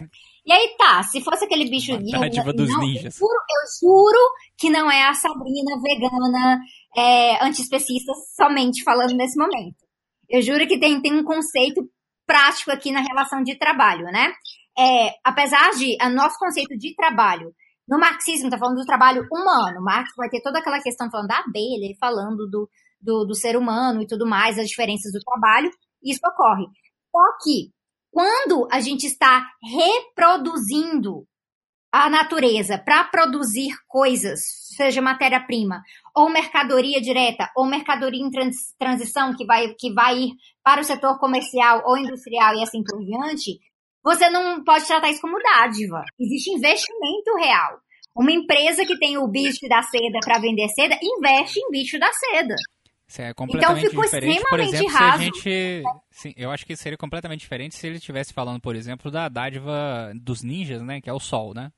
Então o produtor, ele, ele tá lá, né, no campo dele, semeia tudo, mas se não fosse o sol, não ia para frente aquele negócio ali e o Sol definitivamente não tem nenhuma intervenção é, mas... ali que faça com que ele esteja. Mas mesmo assim, isso muda muito hoje em dia, né? Porque às vezes uh, o Sol você tem que controlar o Sol de qualquer maneira, né? Então, assim, o, o Sol ele é constante, mas até aquilo que é uma dádiva da natureza, você tem que exercer algo sobre ela seja conhecimento, tecnologia e tudo mais, senão ela, senão ela vai ser simplesmente espontânea. Aí a gente perde toda a valorização do aspecto do trabalho que a gente estava tentando valorizar desde, desde o princípio. Não, não, é, é uma coisa muito pontual que a Sabrina comentou que ela não gostou da definição dele do, do antivalor, e eu tinha falado que eu gostei do fato dele trazer de volta a discussão de antivalor, que eu acho que às vezes fica meio perdida.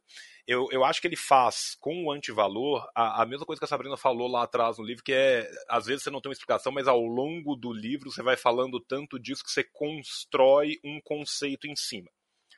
Né? No antivalor, exatamente isso. O, a conceituação é dada em meia página, mas ao longo do resto do livro ele vai falando, principalmente né, do capítulo 4 em diante, se eu não me engano, e vai criando. Eu não estou falando que isso é bom, mas eu estou falando assim que existe ao longo do livro uma solução para isso. A mesma coisa se dá, por exemplo, quando ele vai falar de, de rompimento do padrão ouro, de fluxos de mercado, de monetarismo, que ele chega em flexibilização quantitativa e ele sequer fala para as pessoas o que, que é flexibilização quantitativa. Né? E ele fala assim: flexibilização qualitativa, ah, os bancos vão um tanto de zero. E, flexibiliza flexibilização quantitativa é algo ridiculamente mais complexo do que os bancos põem um tanto de zero. Né? Assim, o, o Zé tá aqui para não falar que eu estou mentindo sozinho. e, e, que é um processo que envolve uma explicação, pelo menos de macroeconomia um pouco maior do que essa, e que é muito importante para a gente entender como que você vai criando capital fictício, entre aspas, que acaba por se tornar um capital não tão fictício, mas sempre capital portador de juros. E ele depois, no momento que ele vai falando dessa mobilização de capital e do fluxo do capital, ainda mais lá no final do livro, quando ele faz aquele segundo grande esquemão, né, depois do primeiro capítulo ali você tem o esquema hidrológico, lá no final, agora eu tinha anotado, eu perdi minha anotação de em que página que tá.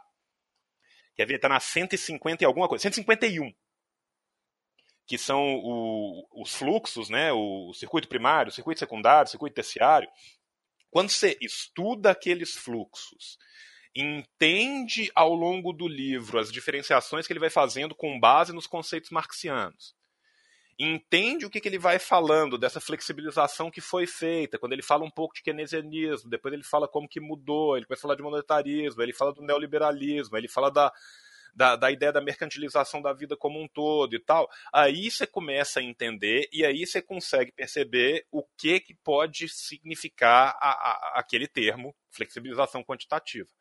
Apesar dele não falar, e apesar de óbvio que o que você vai depender do livro é muito menos do que de fato o termo é. Eu acho que com o anticapital também aconteceu uma coisa mais ou menos assim que ele falou super ampassando o conceito, mas depois ao longo do livro ele foi se reutilizando dele tantas vezes que nas vezes que ele se reutiliza acaba que dá um pouco mais de densidade, apesar de que tipo aí sou eu, né, com questão acadêmica, eu acho que tipo assim é o tipo de coisa que uma boa nota de pé de página teria resolvido. É, mas aí, é, mas aí que fica a coisa, porque para mim o antivalor ficou muito explicado no sentido realmente de antimatéria. Entendi. Então, assim, porque, uhum. porque a analogia é perfeita para mim, uhum. eu peguei.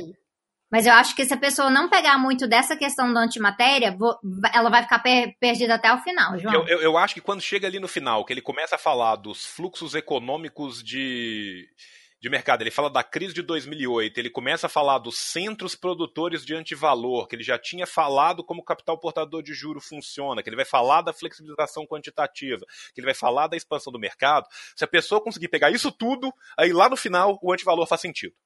Mas eu, eu tô super concordando com você. Queria aproveitar esse momento para olhar para o nosso querido economista aqui e falar: brilha, Zé. então, no lance do antivalor, eu, eu ia voltar lá atrás, mas pegando né, é, esse filão, é porque ele vai, vai aproveitar lá de Marx. Olha, um momento desse, disso que ele chamou de antivalor, né, no, nessa tentativa de buscar outras conceituações, que, salvo engano, eu não, não conheço essa terminologia do Marx. Tem? Alguém sabe dizer?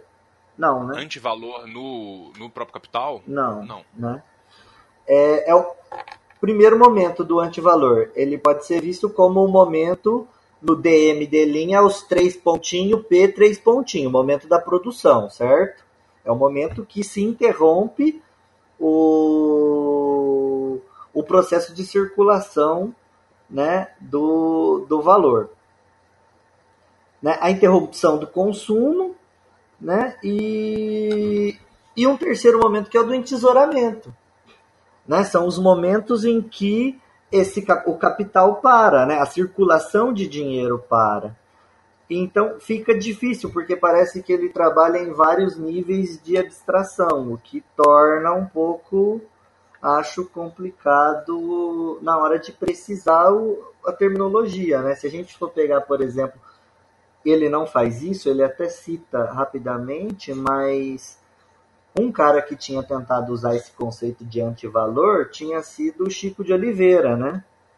E o Chico de Oliveira usou o termo antivalor como o conjunto de políticas sociais e ser, serviços públicos, né? Serviços sociais, educação, saúde, coisa e tal, também como, como antivalor enfim, acaba abrindo aí uma série de, de elementos que, que deixam aí talvez uma lacuna, né? Não tem uma, uma, uma, uma não vejo uma intenção dele em precisar um conceito, em criar uma categoria, e sim ele está conjecturando aí, né? Ah, e tem o quarto ainda, que são os elementos de resistência contra a mercantilização por parte dos, das, das lutas políticas, né, por direitos sociais e anti-mercantilização. Então, quer dizer, eu fico com dificuldade em entender onde que ele, se ele quer precisar o conceito ou se, é ele, se ele está levantando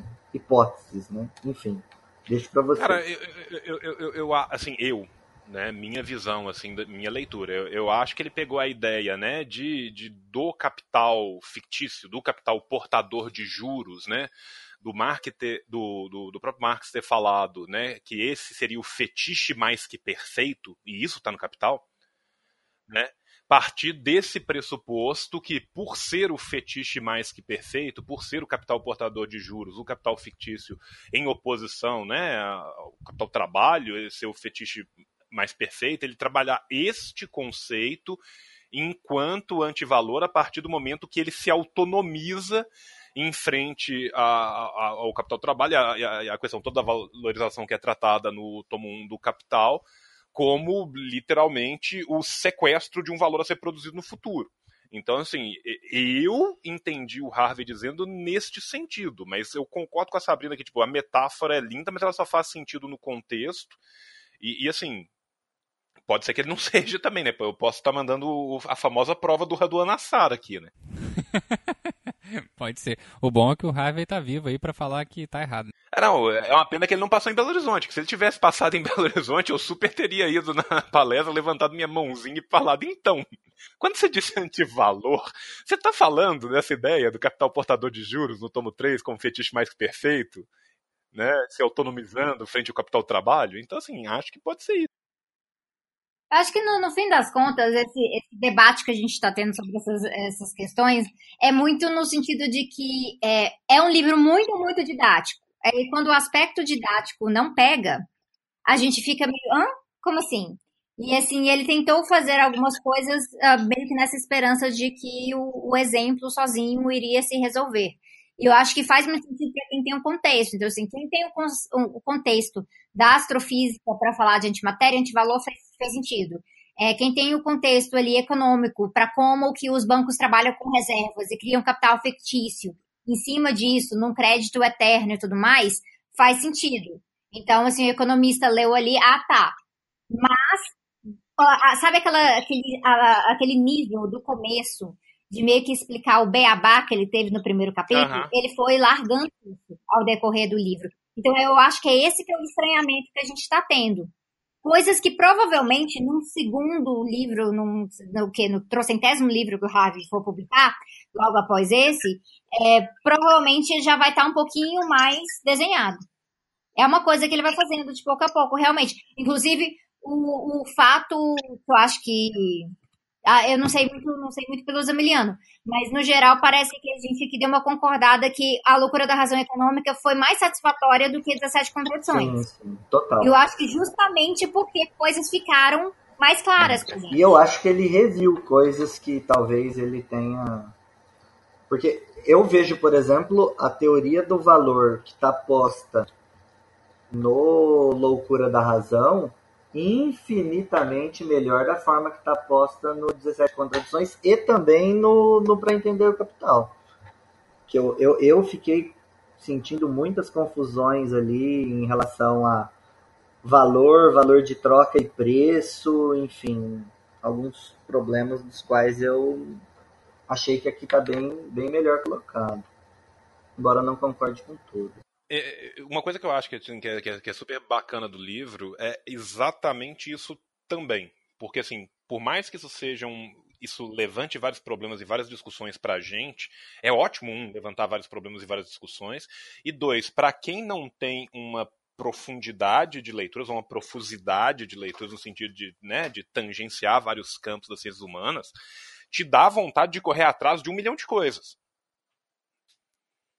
Então, assim, isso eu acho que é uma coisa legal do livro, sabe? Porque, assim, literalmente, vai ter muita gente que vai ler o livro e vai falar assim, pô, achei do caralho e tal, mas o conceito tal, quero ir atrás.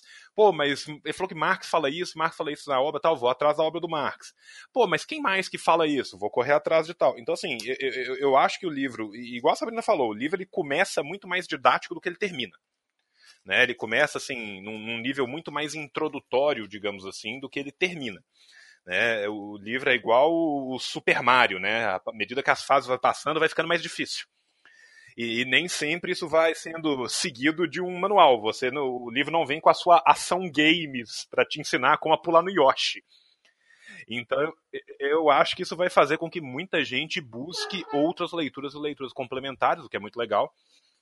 E, e assim, hoje em dia, gente, e, e, uma coisa que, tipo assim, a gente fala do Harvey, mas não é só o Harvey.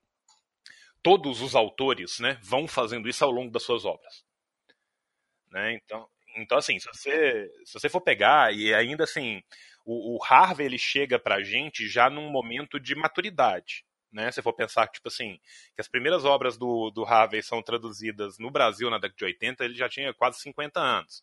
Mas as primeiras obras que são traduzidas no Brasil na década de 80, elas são escritas mais ou menos ali em 70, 70 e pouco, é um homem de 40 anos escrevendo, já doutor, professor, com uma vivência. Né? Se você pega, por exemplo, assim, autores que são, né, assim, muito mais conhecidos, muito mais assim históricos, por exemplo, você pega o primeiro Lukács e o último Lukács, é uma loucura. Né, a diferença, a distância, a questão de aprofundamento. Então, assim, isso não é uma coisa que, tá, que acontece com o Harvey, isso é uma coisa que acontece com a esmagadora maioria dos autores do planeta. Não, mas aí vai depender também, né? Porque, por exemplo, é, isso acontece com Kolokowski, e aí eu argumento que no final ficou uma bosta. Ah, não, sim. Então, e aí a gente tem que lembrar do Raul Schecker, sim. que faz o Maurílio Davan, que a gente tem que acabar no Brasil com o conceito do idoso sábio. Às vezes a pessoa fica velha e passa a falar mais bosta. O, o Alexandre Garcia tá aí no Twitter para não falar que a gente tá mentindo. Grande Alexandre Garcia. É, mas eu acho que é isso mesmo, né, João? O, o, livro do Harvey, os dois livros, na verdade, os livros do Harvey são livros extremamente instigantes né? São, ele é bem didático em alguns momentos, em outros momentos ele não é tanto assim, né? Aí já entra um pouco mais dor de cabeça. Nessa parte do antivalor, por exemplo, eu fiquei perdido no universo. É... Mas é, é, um livro que acaba instigando você também a buscar mais, né? Como diria o grande ET Bilu, né? É, busca conhecimento. É um livro que ele cumpre essa função, né? Os vídeos do Harvey também, né? Ouvir o Harvey falar é, é, muito instigante, é bem interessante, né? Ele fala de uma forma extremamente didática, suave, tranquila. É, que eu recomendo sempre, né? Tem bastante vídeos dele, aliás, na, na, na própria Boitempo. Você falou alguma coisa? Então, é, só, só, peguei um, um, um momento aqui, pra vocês verem como que o antivalor aparece aqui na obra, na página 81 de uma forma que eu não, não vejo como antimatéria e nem como fetismo perfeito, né? Ó, capital em repouso, em qualquer um desses estados, é denominado em, de várias maneiras. Negado em repouso, dormente ou fixado. Ou, enquanto permanece fixado em sua figura de produto acabado, o capital não pode atuar como capital, é capital negado. Essa desvalorização potencial é superada ou suspensa tão logo o capital retoma seu movimento. Fica claro a partir dessa colagem de afirmações de Marx que ele não considerava o antivalor uma ameaça externa pairando sobre o, o valor em movimento, mas sim uma forma permanente disruptiva nas próprias entranhas da circulação do capital. Enfim, né, é, eu fiquei com essa sensação, assim, desse, dessa fluidez no, no, no conceito, né? Por hora, eu acho que ele está colocando a crise como um antivalor, tem, por hora eu acho que ele está colocando a interrupção no processo de produção, por hora eu acho que ele está colocando é, o momento de delinha, é, fazer uma pequena observação aqui, que no processo de produção de valor, a gente tem como forma básica de produção de valor, o DM de linha, né? O Harvey, inclusive em outras obras, ele trabalha bastante a questão do, do da acumulação por espoliação. Né? Rapidinho, antes da gente continuar, para o jovem que está no ouvindo, no ouvindo nesse momento, o DM de linha é dinheiro, mercadoria e dinheiro com mais dinheiro né? Que é, é um a, processo. A formação da mais-valia, né? Capital, amigos. É, tô, tô, tô ajudando o jovem. É porque, porque DM de linha fica, por que, que é isso? Onde é que vamos parar agora?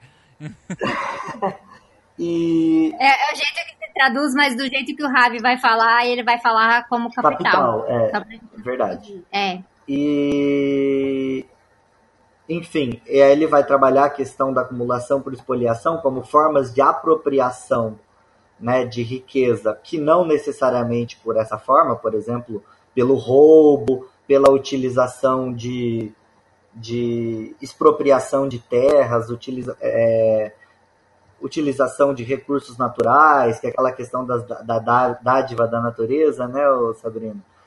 E o que é importante aqui, acho de ressaltar, que para o capitalista, se ele puder, e, e, a, e a ideia do, do, do fetichismo, do capital fictício, é transformar dinheiro em mais dinheiro da forma mais rápida possível. Então, se a gente eliminar o M, a gente transforma dinheiro em mais dinheiro, né?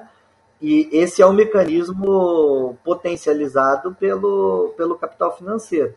Mas para o capitalista, se ele pudesse, ele seria só o linha, né? ele quer o dinheiro, né? Ele quer o lucro. Esse é o, o filão da história, né? Mas, mas esse é o rentista, Exato. né? Exato.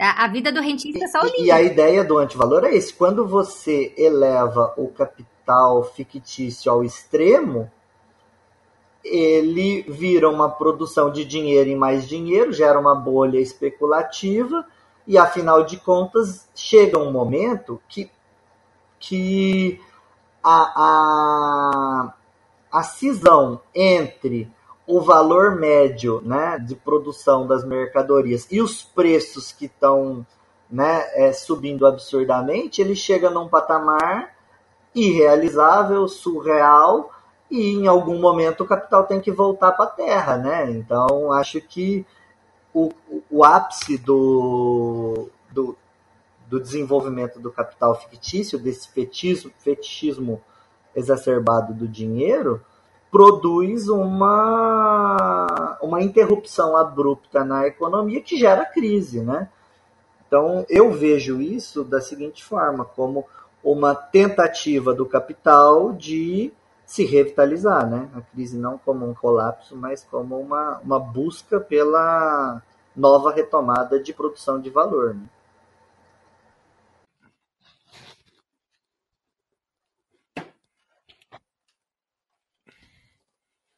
Não, e, e, ele usa esse conceito depois exatamente para explicar as críticas do. A, as críticas, a crise do subprime, né? Que ele volta. Que ele volta. Inclusive, se eu não me engano, ele volta na mesma passagem do Grundrisse, que é a passagem que o Marx vai falar de capital dormant e da crise. Né, e dessa necessidade do capital estar tá sempre em circulação e como que a crise vai per permitir, com essa desvalorização, que o capital volte a circular.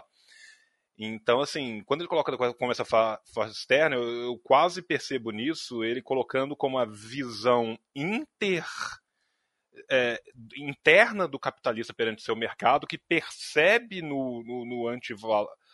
De fora, Marx vai perceber no, entre aspas, no antivalor, essa ideia da do, do da, da, da, trava no, que pode acontecer em qualquer um dos três momentos do sistema e que vai causar uma crise exatamente por travar a circulação. E de dentro para fora, exatamente essa não percepção das contradições que vão levar a isso. Nesse sentido, mais que eu falei de fetichização, que foi o, o que eu entendi.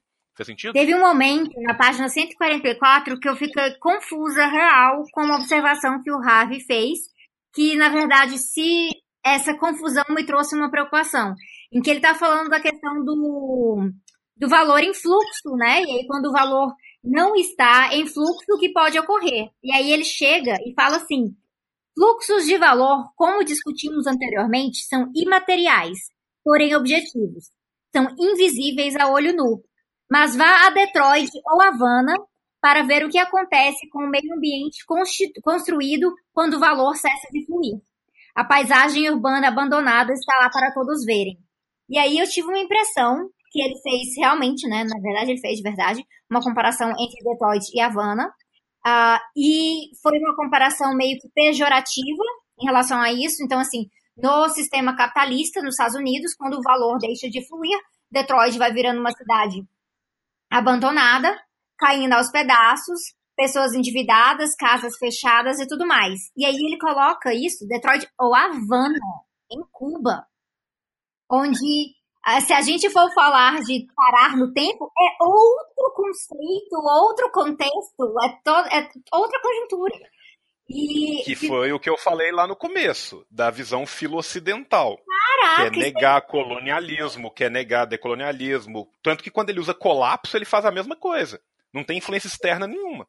Pois é, mas é assustador, cara, porque assim, é, gente, em Havana, o valor realmente parou de fluir.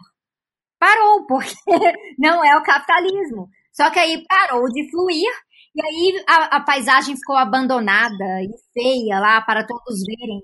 Como se, então, a gente deveria estar lutando por uma Havana estar o quê? Cosmopolita? E aí Pois é, isso é interessante, né? Porque ele falando isso, né, em relação a essa questão, o parar de fluir em Havana seria o quê? O, fim, o, o, o fim da, do, do, bloco soviético? Né? Então, ele está pressupondo então, que o bloco soviético produzia o mesmo tipo de valor? Então, assim, é uma coisa muito estranha, porque aí aparece é um que só né? o valor transforma. E aí, o que, que ele acontece? Sim que, que ele acaba fazendo? Ele acaba fazendo uma confluência entre os dois tipos de valor, gente. Marx trabalha com dois tipos de valor, é valor de uso e valor de troca. A Havana passou a ter uma paisagem marcada pelo valor de uso, só que, por conta do bloqueio e tudo mais, o valor de uso se estagnou por, porque não, não há mais o acesso às mesmas matérias-primas e tecnologias de meio de produção para serem socializados e Sim, além do problema intrínseco a Havana e, e, Cuba como sigla, eles não conseguiram produzir tudo por Exatamente. conta própria, né? Autonomia, eu não né? imaginei que eu fosse fazer isso nesse, nesse episódio, mas eu vou não sei se defender, mas argumentar com a cabeça do Harvey aqui, ou, ou pelo menos tentar. Porque aqui. Não ele... pode fazer que ele adora um contrafactual. Você pode falar. Harvey com certeza falaria isso. É, porque aqui ele está falando da relação espaço-tempo, concordam? Né, no momento do espaço-tempo. Então ele, ele fala aqui do espaço, do tempo e espaço no, no, sentido absoluto, no sentido relativo e depois no relacional. E aqui eu fiquei, assim, é verdade que a frase é muito infeliz, mas eu fiquei com a relação de que, por exemplo, quando a gente está falando da relação espaço-tempo no sentido relacional, de fato, você chega em Cuba e você se sente na década de 50. Eu, eu achei maravilhoso, mas assim, os carros, a arquitetura, né, tem, tem uma outra conformação. E quando ele está fazendo a comparação, por exemplo, porque ele faz alusão aqui com as máquinas. Olha, uma máquina em um ano ela pode se tornar obsoleta em relação à média de desenvolvimento do capital, né? Na, o, o, a mais-valia relativa ela, ela proporciona inovações a todo tempo. Então, eu acho aqui que, na verdade, ele não está fazendo uma crítica do ponto de vista do valor e simplesmente um exemplo que eu acho que pode ter sido ruim, mas ele está dando um exemplo no sentido dessa relação espaço-tempo, trazendo à tona esse debate do relacional, né? fazendo a diferenciação das inovações tecnológicas.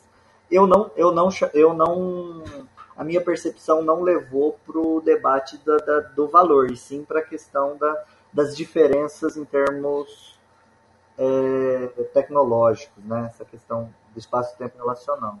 Não, assim, eu, eu, eu, entendo o seu ponto, mas assim, também concordo com, com, a, com a Sabrina, porque assim, eu acho que o exemplo escolhido sem nenhuma explicação a mais, ele deixa aberto exatamente para qualquer tipo de interpretação. É, a Havana só faliu, né? Porque assim, você tem, na verdade, eu ainda consigo ver até uma terceira interpretação disso, porque se você for interpretar também, você pode interpretar também, voltando lá atrás, como se a revolução cubana tivesse cessado a possibilidade de circulação de valor e, e aí você tem também no tempo relacional, porque a Havana parou entre aspas na década de 50. Então, assim, você pode ter três visões, assim, facilmente apuráveis do, do mesmo trecho. O, a, apesar disso, e aí é uma coisa que eu vou falar como historiador, cara, é, é aquela coisa de, de Bakhtin a Gurevich, todo mundo batendo palma por ele trabalhar com questões de temporalidade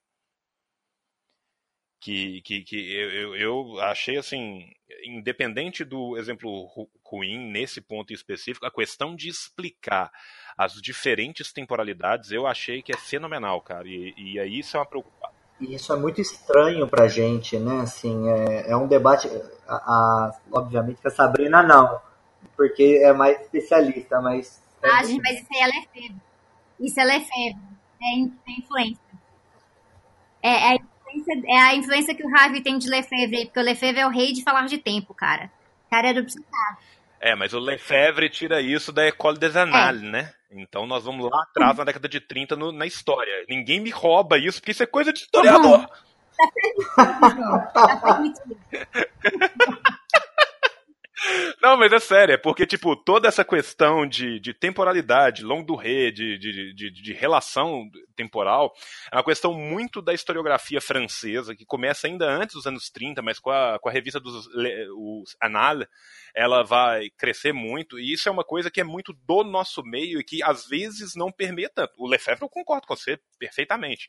Mas assim, o Zé falou de um certo estranhamento, eu acho que muita gente de outras áreas que também não trabalha vai ter um certo estranhamento. E, e para nós historiadores, eu, eu, eu, posso dizer de coração que o, o, foi o que eu falei no começo, o amor profundo que eu sinto por ele falando quando ele começa a falar de temporalidade é na hora que ele começa com o contrafactual, sabe? E se meu tio fosse uma bicicleta? E aí você fala assim, não, não! Pois é, mas aí que tá. Chega nesse momento, pode ficar confuso para algumas pessoas. Mas o, o assim, eu, eu vi o ponto que o Zé falou, eu achei que fez sentido, até porque a coisa desse do, do valor relacional, nesse sentido, né, do, do tempo, ele fala assim de sentimentos, sensações e tudo mais. O que eu acho que é válido para falar nessa visão de que Detroit parou no tempo capitalista e a Havana parou no tempo capitalista. É, pararam no tempo capitalista porque foi interrompido o fluxo de valor ali. Então, eu acho que a comparação neste momento ela é válida. O problema é como que ele extrapolou de aí por diante, porque perdeu-se a dimensão política da coisa. E aí, perdendo a dimensão política, chega. Tem uma coisa que aí me assusta, porque por eu ter conhecido o Ravi como geógrafo antes de qualquer outra coisa, ele falar a paisagem urbana abandonada está lá para todos verem, é uma coisa muito poderosa de falar de paisagem urbana abandonada. E aí fazer essa comparação dessa forma nega, por exemplo, quais são os outros valores que passaram a fluir em Havana. E é, é, é, é essa, ele, ele resumiu o valor de troca. Quais são os outros valores que surgiram ali em relação ao valor de uso, em relação àquilo ali, que não são traduzidos diretamente na paisagem urbana, mas podem estar sendo traduzidos em quem ocupa a paisagem urbana, por exemplo. Então é, é, algo, é algo que me desespera um pouquinho, assim. Eu dei um, quase dei um gritinho quando, quando eu li isso, porque não é algo que eu espero do geógrafo crítico David Harvey. Então eu acho que isso foi uma coisa que eu queria conferir com vocês se foi só uma impressão minha mesmo, ou se é um deslize que ele teve, que talvez ele, relendo isso, ele passa para ver que não é uma comparação válida na conclusão que ele chegou. A parte do, do, do fluxo do valor como valor de troca, como capital em movimento, ter, ter cessado ali, valeu. Detroit e Havana dá para você colocar, mas a partir do momento que ele fala de paisagem urbana abandonada, o aspecto da geografia crítica, que pede tanto que a gente fale de política para falar de paisagem urbana e de, de ocupação urbana, perdeu-se completamente.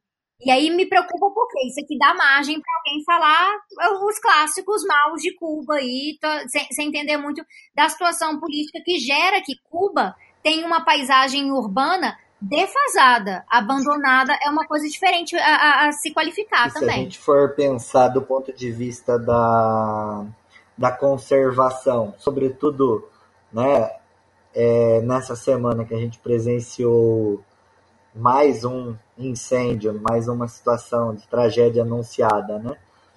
A gente, eu pelo menos, eu tive em, em, em Cuba na virada de 2014 para 2015 e eu achei as edificações, a arquitetura muito mais conservada do que várias das regiões históricas que a gente tem, né? Então, eu discordo profundamente do comentário infeliz nesse aspecto. Né? O, uma última coisa que eu queria falar do, do, do, do A Loucura é que é um capítulo que, ao mesmo tempo, eu gostei muito e eu tenho algumas profundas críticas, que é o último capítulo que é o capítulo que leva o nome do livro, o, A Loucura da Razão Econômica. uma coisa que ele fez nesse capítulo e que tornou esse capítulo muito mais fácil de compreensão e que eu acho que ele poderia ter feito no, em boa parte do livro foi que esse capítulo é um capítulo cheio de gráficos. Né? Então, assim, que ajudam muito a você traçar uma comparação num tempo específico apesar de ser um capítulo cheio de gráficos, apesar de ser um capítulo que resume muito bem a crítica dele a essa espiralação exponencial sem fim do capital, e que é também no capítulo que ele, que ele traz de volta o conceito do Hegel, né, da, da, da má infinitude, que também eu achei que é muito importante trazer de volta, ele ainda assim, nesse capítulo, usa a, exemplos da economia chinesa mesmo que ele conceitue algumas coisas da economia chinesa, ele não vai mais a ponto para mostrar a diferença que isso faz. Então, por exemplo, assim, ele mostra exemplos da dívida chinesa, mas ele fala assim, numa linha bem ampassada, ah, não, mas a dívida chinesa é atrelada à sua própria moeda. Como se isso assim, fosse só um dado e não uma diferença gigantesca sabe? Tipo, a, a, dívida chinesa ela é atrelada ao yuan, né, o nosso querido renminbi, e e isso permite com que a China, primeiro, que a emissão de dinheiro chinês ela é controlada pela China, a China não tem necessariamente uma codependência da sua moeda em relação ao dólar, isso assim, com um milhão de aspas em cima disso. Mas o fato da China ter o governo centralizado, planos quinquenais, a, bur a burguesia enquanto uma classe em si, mas não para si. O mercado bancário mais controlado, o spread mais controlado e a, a, a própria flexibilização quantitativa, quando acontece, acontece na mão do governo que controla a sua dívida interna por mais que isso leve à, à, exponenciação, por exemplo, de mega construções no sul chinês, isso tem toda uma outra parte aonde o norte e o centro vão recebendo essa, é, esses superávites, onde a China, que ele falou muito pouco, eu achei que é uma coisa que faltou ele falar, o quanto o mercado chinês hoje em dia não é local. Tem uma hora que ele fala assim, ah, os mercados locais, os fluxos locais. Cara, isso é isso ele não olhou os dados de comércio exterior da China. Então, mas aqui, João, eu, eu, eu fiquei com a sensação que é o momento é o momento Harvey flertando com o Krugman, com o Keynes, sabe? Que fala assim, olha, está rolando uma crise e, por exemplo, a China está tendo afluxo de exportações e como que ela resolve esse problema? Né? Gerando emprego, como diria o famoso Keynes, contratando gente para enterrar a garrafa e depois contratando outro para desenterrar né, gera é, emprego via construção civil, que é o que eu fiquei profundamente incomodado no 17 Contradições, quando você vê que, diante das crises, ele remonta opções de, de, de subterfúgios, vamos dizer assim, da crise, via políticas keynesianas. Né? Então, isso é uma coisa assim que me deixou. Não, sim, mas eu falo assim, quando ele coloca isso como se a China estivesse fazendo literalmente igual, é, é, é muito diferente. E, e, tem. E assim, e para além disso, gente, se for pensar de fluxo de comércio exterior, a, a China hoje em dia é tão, entre aspas, dono da África que o Zimbábue usa moeda chinesa. Você entendeu? Então, assim, e, e, além do que, tipo assim, ele falou muito ampassando da TPP e da One Belt One Road, né, que tipo que é a nova rota da CESA, principalmente o One Belt One Road, que é uma iniciativa gigantesca da China e, e assim é, é, eu acho que, que, que fica às vezes é, não ponderado a forma como as coisas funcionam. Mas por exemplo, esse gráfico que ele dá do crescimento da dívida pública interna dos Estados Unidos de 50 até 2010, ele é maravilhoso, sabe? Assim, não tem como ser mais didático do que isso. Então, assim, eu, eu, eu gostei muito desse capítulo, apesar de eu ter várias pontuações sobre como que ele trabalha a, a, a questão chinesa, porque eu acho que, tipo assim, ele fala muito por cima, e ele fala, não é que ele não fala, não, eu tenho que, que dar ele o que é dele. Tipo, ele fala, olha, o Banco Central é, Na China, os banqueiros, quando mandam emprestar, os bancos mandam emprestar, emprestam. É, a coisa não é exatamente igual, vai ser nos Estados Unidos e tal, mas assim, ainda assim, eu acho que às vezes fica meio superficial e eu concordo com você que muitas vezes flerta mesmo com Krugman, com, com Keynes assim mesmo. Mas eu, eu, eu, gostei desse capítulo no sentido didático de, de como que ele construiu o argumento, apesar de eu discordar de boa parte Antes dos que argumentos. nos mate, né? É, é, de, deixa eu citar um último um insight que eu achei maravilhoso dele, assim, quando ele fala no finalzinho já, quando ele fala do, do momento, né, pro, pro, é, propiciado pela crise, que os trabalhadores deixam de de de pensar e operar a partir de uma, de uma lógica de cooperação, de solidariedade de classe, e passa a ver uma competição acirrada entre os trabalhadores, né? E por, tanto por oportunidades de emprego, por condições de trabalho, enfim, que é um produto da crise.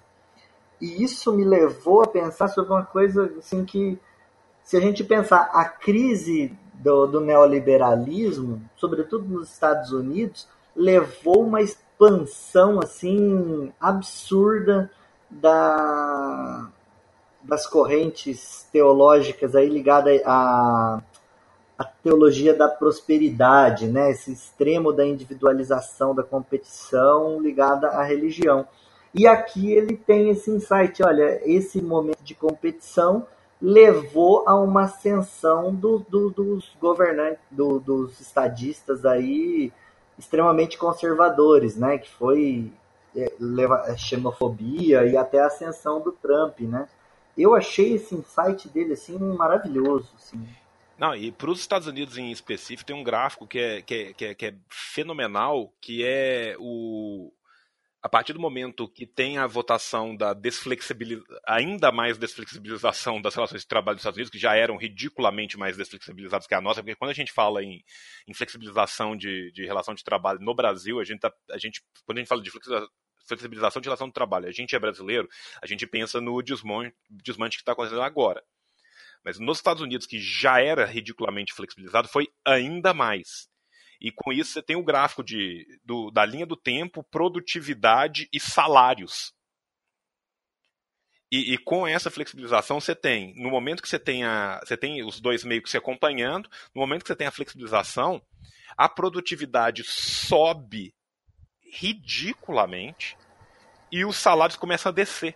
É, isso, eu até tinha anotado para falar disso e não falei. Isso é um dos elementos que o Marx ele chama atenção lá no livro 3 do Capital, é um dos elementos que ele chama das as causas contrariantes à queda tendencial na taxa de lucro, né?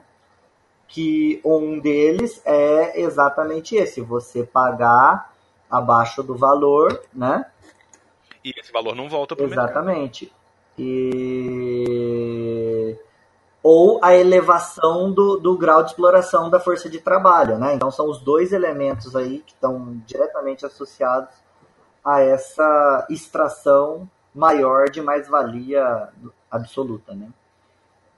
É, e, aliás, vou aproveitar se o Kim chegar até o final do, do, dessa, dessa breve apresentação nossa, Pedi encarecidamente que a Boitempo traduza o livro Deciphering Capital do, do Kalínicos, que é a obra mais espetacular que, que, trata sobre crise nos últimos tempos. Então é isso, pessoas. É, esse é o, é o que a gente tinha para discutir um pouco hoje sobre a questão do Harvey, né? Eu acho que a gente é, fez o papel aí de esgotar a obra do, do Harvey, né? Agora vocês não precisam ler mais nada. na vida de vocês. Obviamente que né, eu tô sendo irônico e debochado.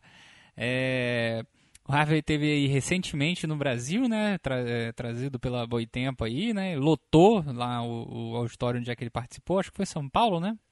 Eu, eu, ele foi também pro norte, cara. Acho que foi pro Maranhão. Não sei. Mas, se não foi, agora ele foi, né?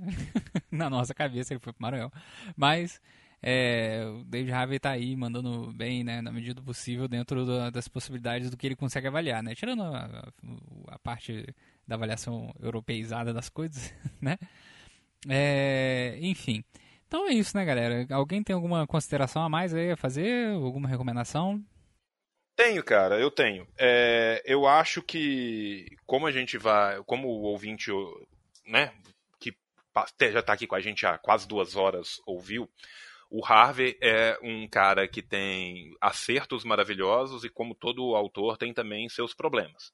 Agora, é uma obra que vale muito a pena ser conhecida. E, e, vale a pena ser conhecida como obra, porque assim, o Harvey, eu vou me permitir ser quase autosseriano com o Harvey, existem vários Harveys. Então, assim, o. Não, mas é verdade, eu falo assim brincando, mas assim, no sentido de que, tipo, existem Harveys que escrevem num escopo muito diferente um do outro né? Que a Sabrina falou. A vez que vem para o bem. Né? Não, né? nossa, cara, eu tinha sido ruim e você conseguiu ser pior. Você tá de parabéns, Zames. Estamos aí para se superar, né? Mas assim, a verdade é que eu, eu, eu acho que é, que, é, que é interessante a leitura tanto do 17 Contradições quanto do A Loucura da Razão Econômica. Né? Inclusive, assim, como leituras que servem tanto a leituras introdutórias para que depois as pessoas busquem outras coisas mais profundas, como também como leituras para quem já tem um, um certo caminhar, para você até fortalecer uma questão de crítica, para você ler e falar assim, ok, isso eu concordo, isso eu discordo. Porque o, o, o Ravi tem muita coisa que a gente discorda, mas ele tem vários insights maravilhosos, então assim, eu recomendo muitíssimo mesmo. Né? E também existem vários outros livros deles que são bem interessantes da questão de geografia crítica né? Boa parte deles já traduzido, traduzidos, é ótimo, eu estou lendo muito em espanhol, traduzidos em, em português. Então, assim, é essa a minha recomendação. E agradecer mais uma vez, né, em nome dos AMES, em meu nome, em nome de todo o Revolu Show, as participações, como sempre, maravilhosas da Sabrina e do Zé, que, que enriquecem demais o nosso programa com um conteúdo muito profundo e falar para todos dois que é sempre um prazer incomensurável para a gente receber vocês aqui e que a gente já conta de antemão com outras participações. Vocês sabem que vocês não têm para onde fugir. que a gente é insistente e, e, que essa não foi a primeira, tão Exatamente. pouco será a última. Então é isso. É... Zé? É... Gostaria de agradecer bastante ao, ao convite e e deixar uma última palavrinha para vocês que viram a gente falar mal tanto aqui do Harvey e coisa e tal, pararem e se perguntarem por que ler Harvey, né? É, se eles estão falando tão mal.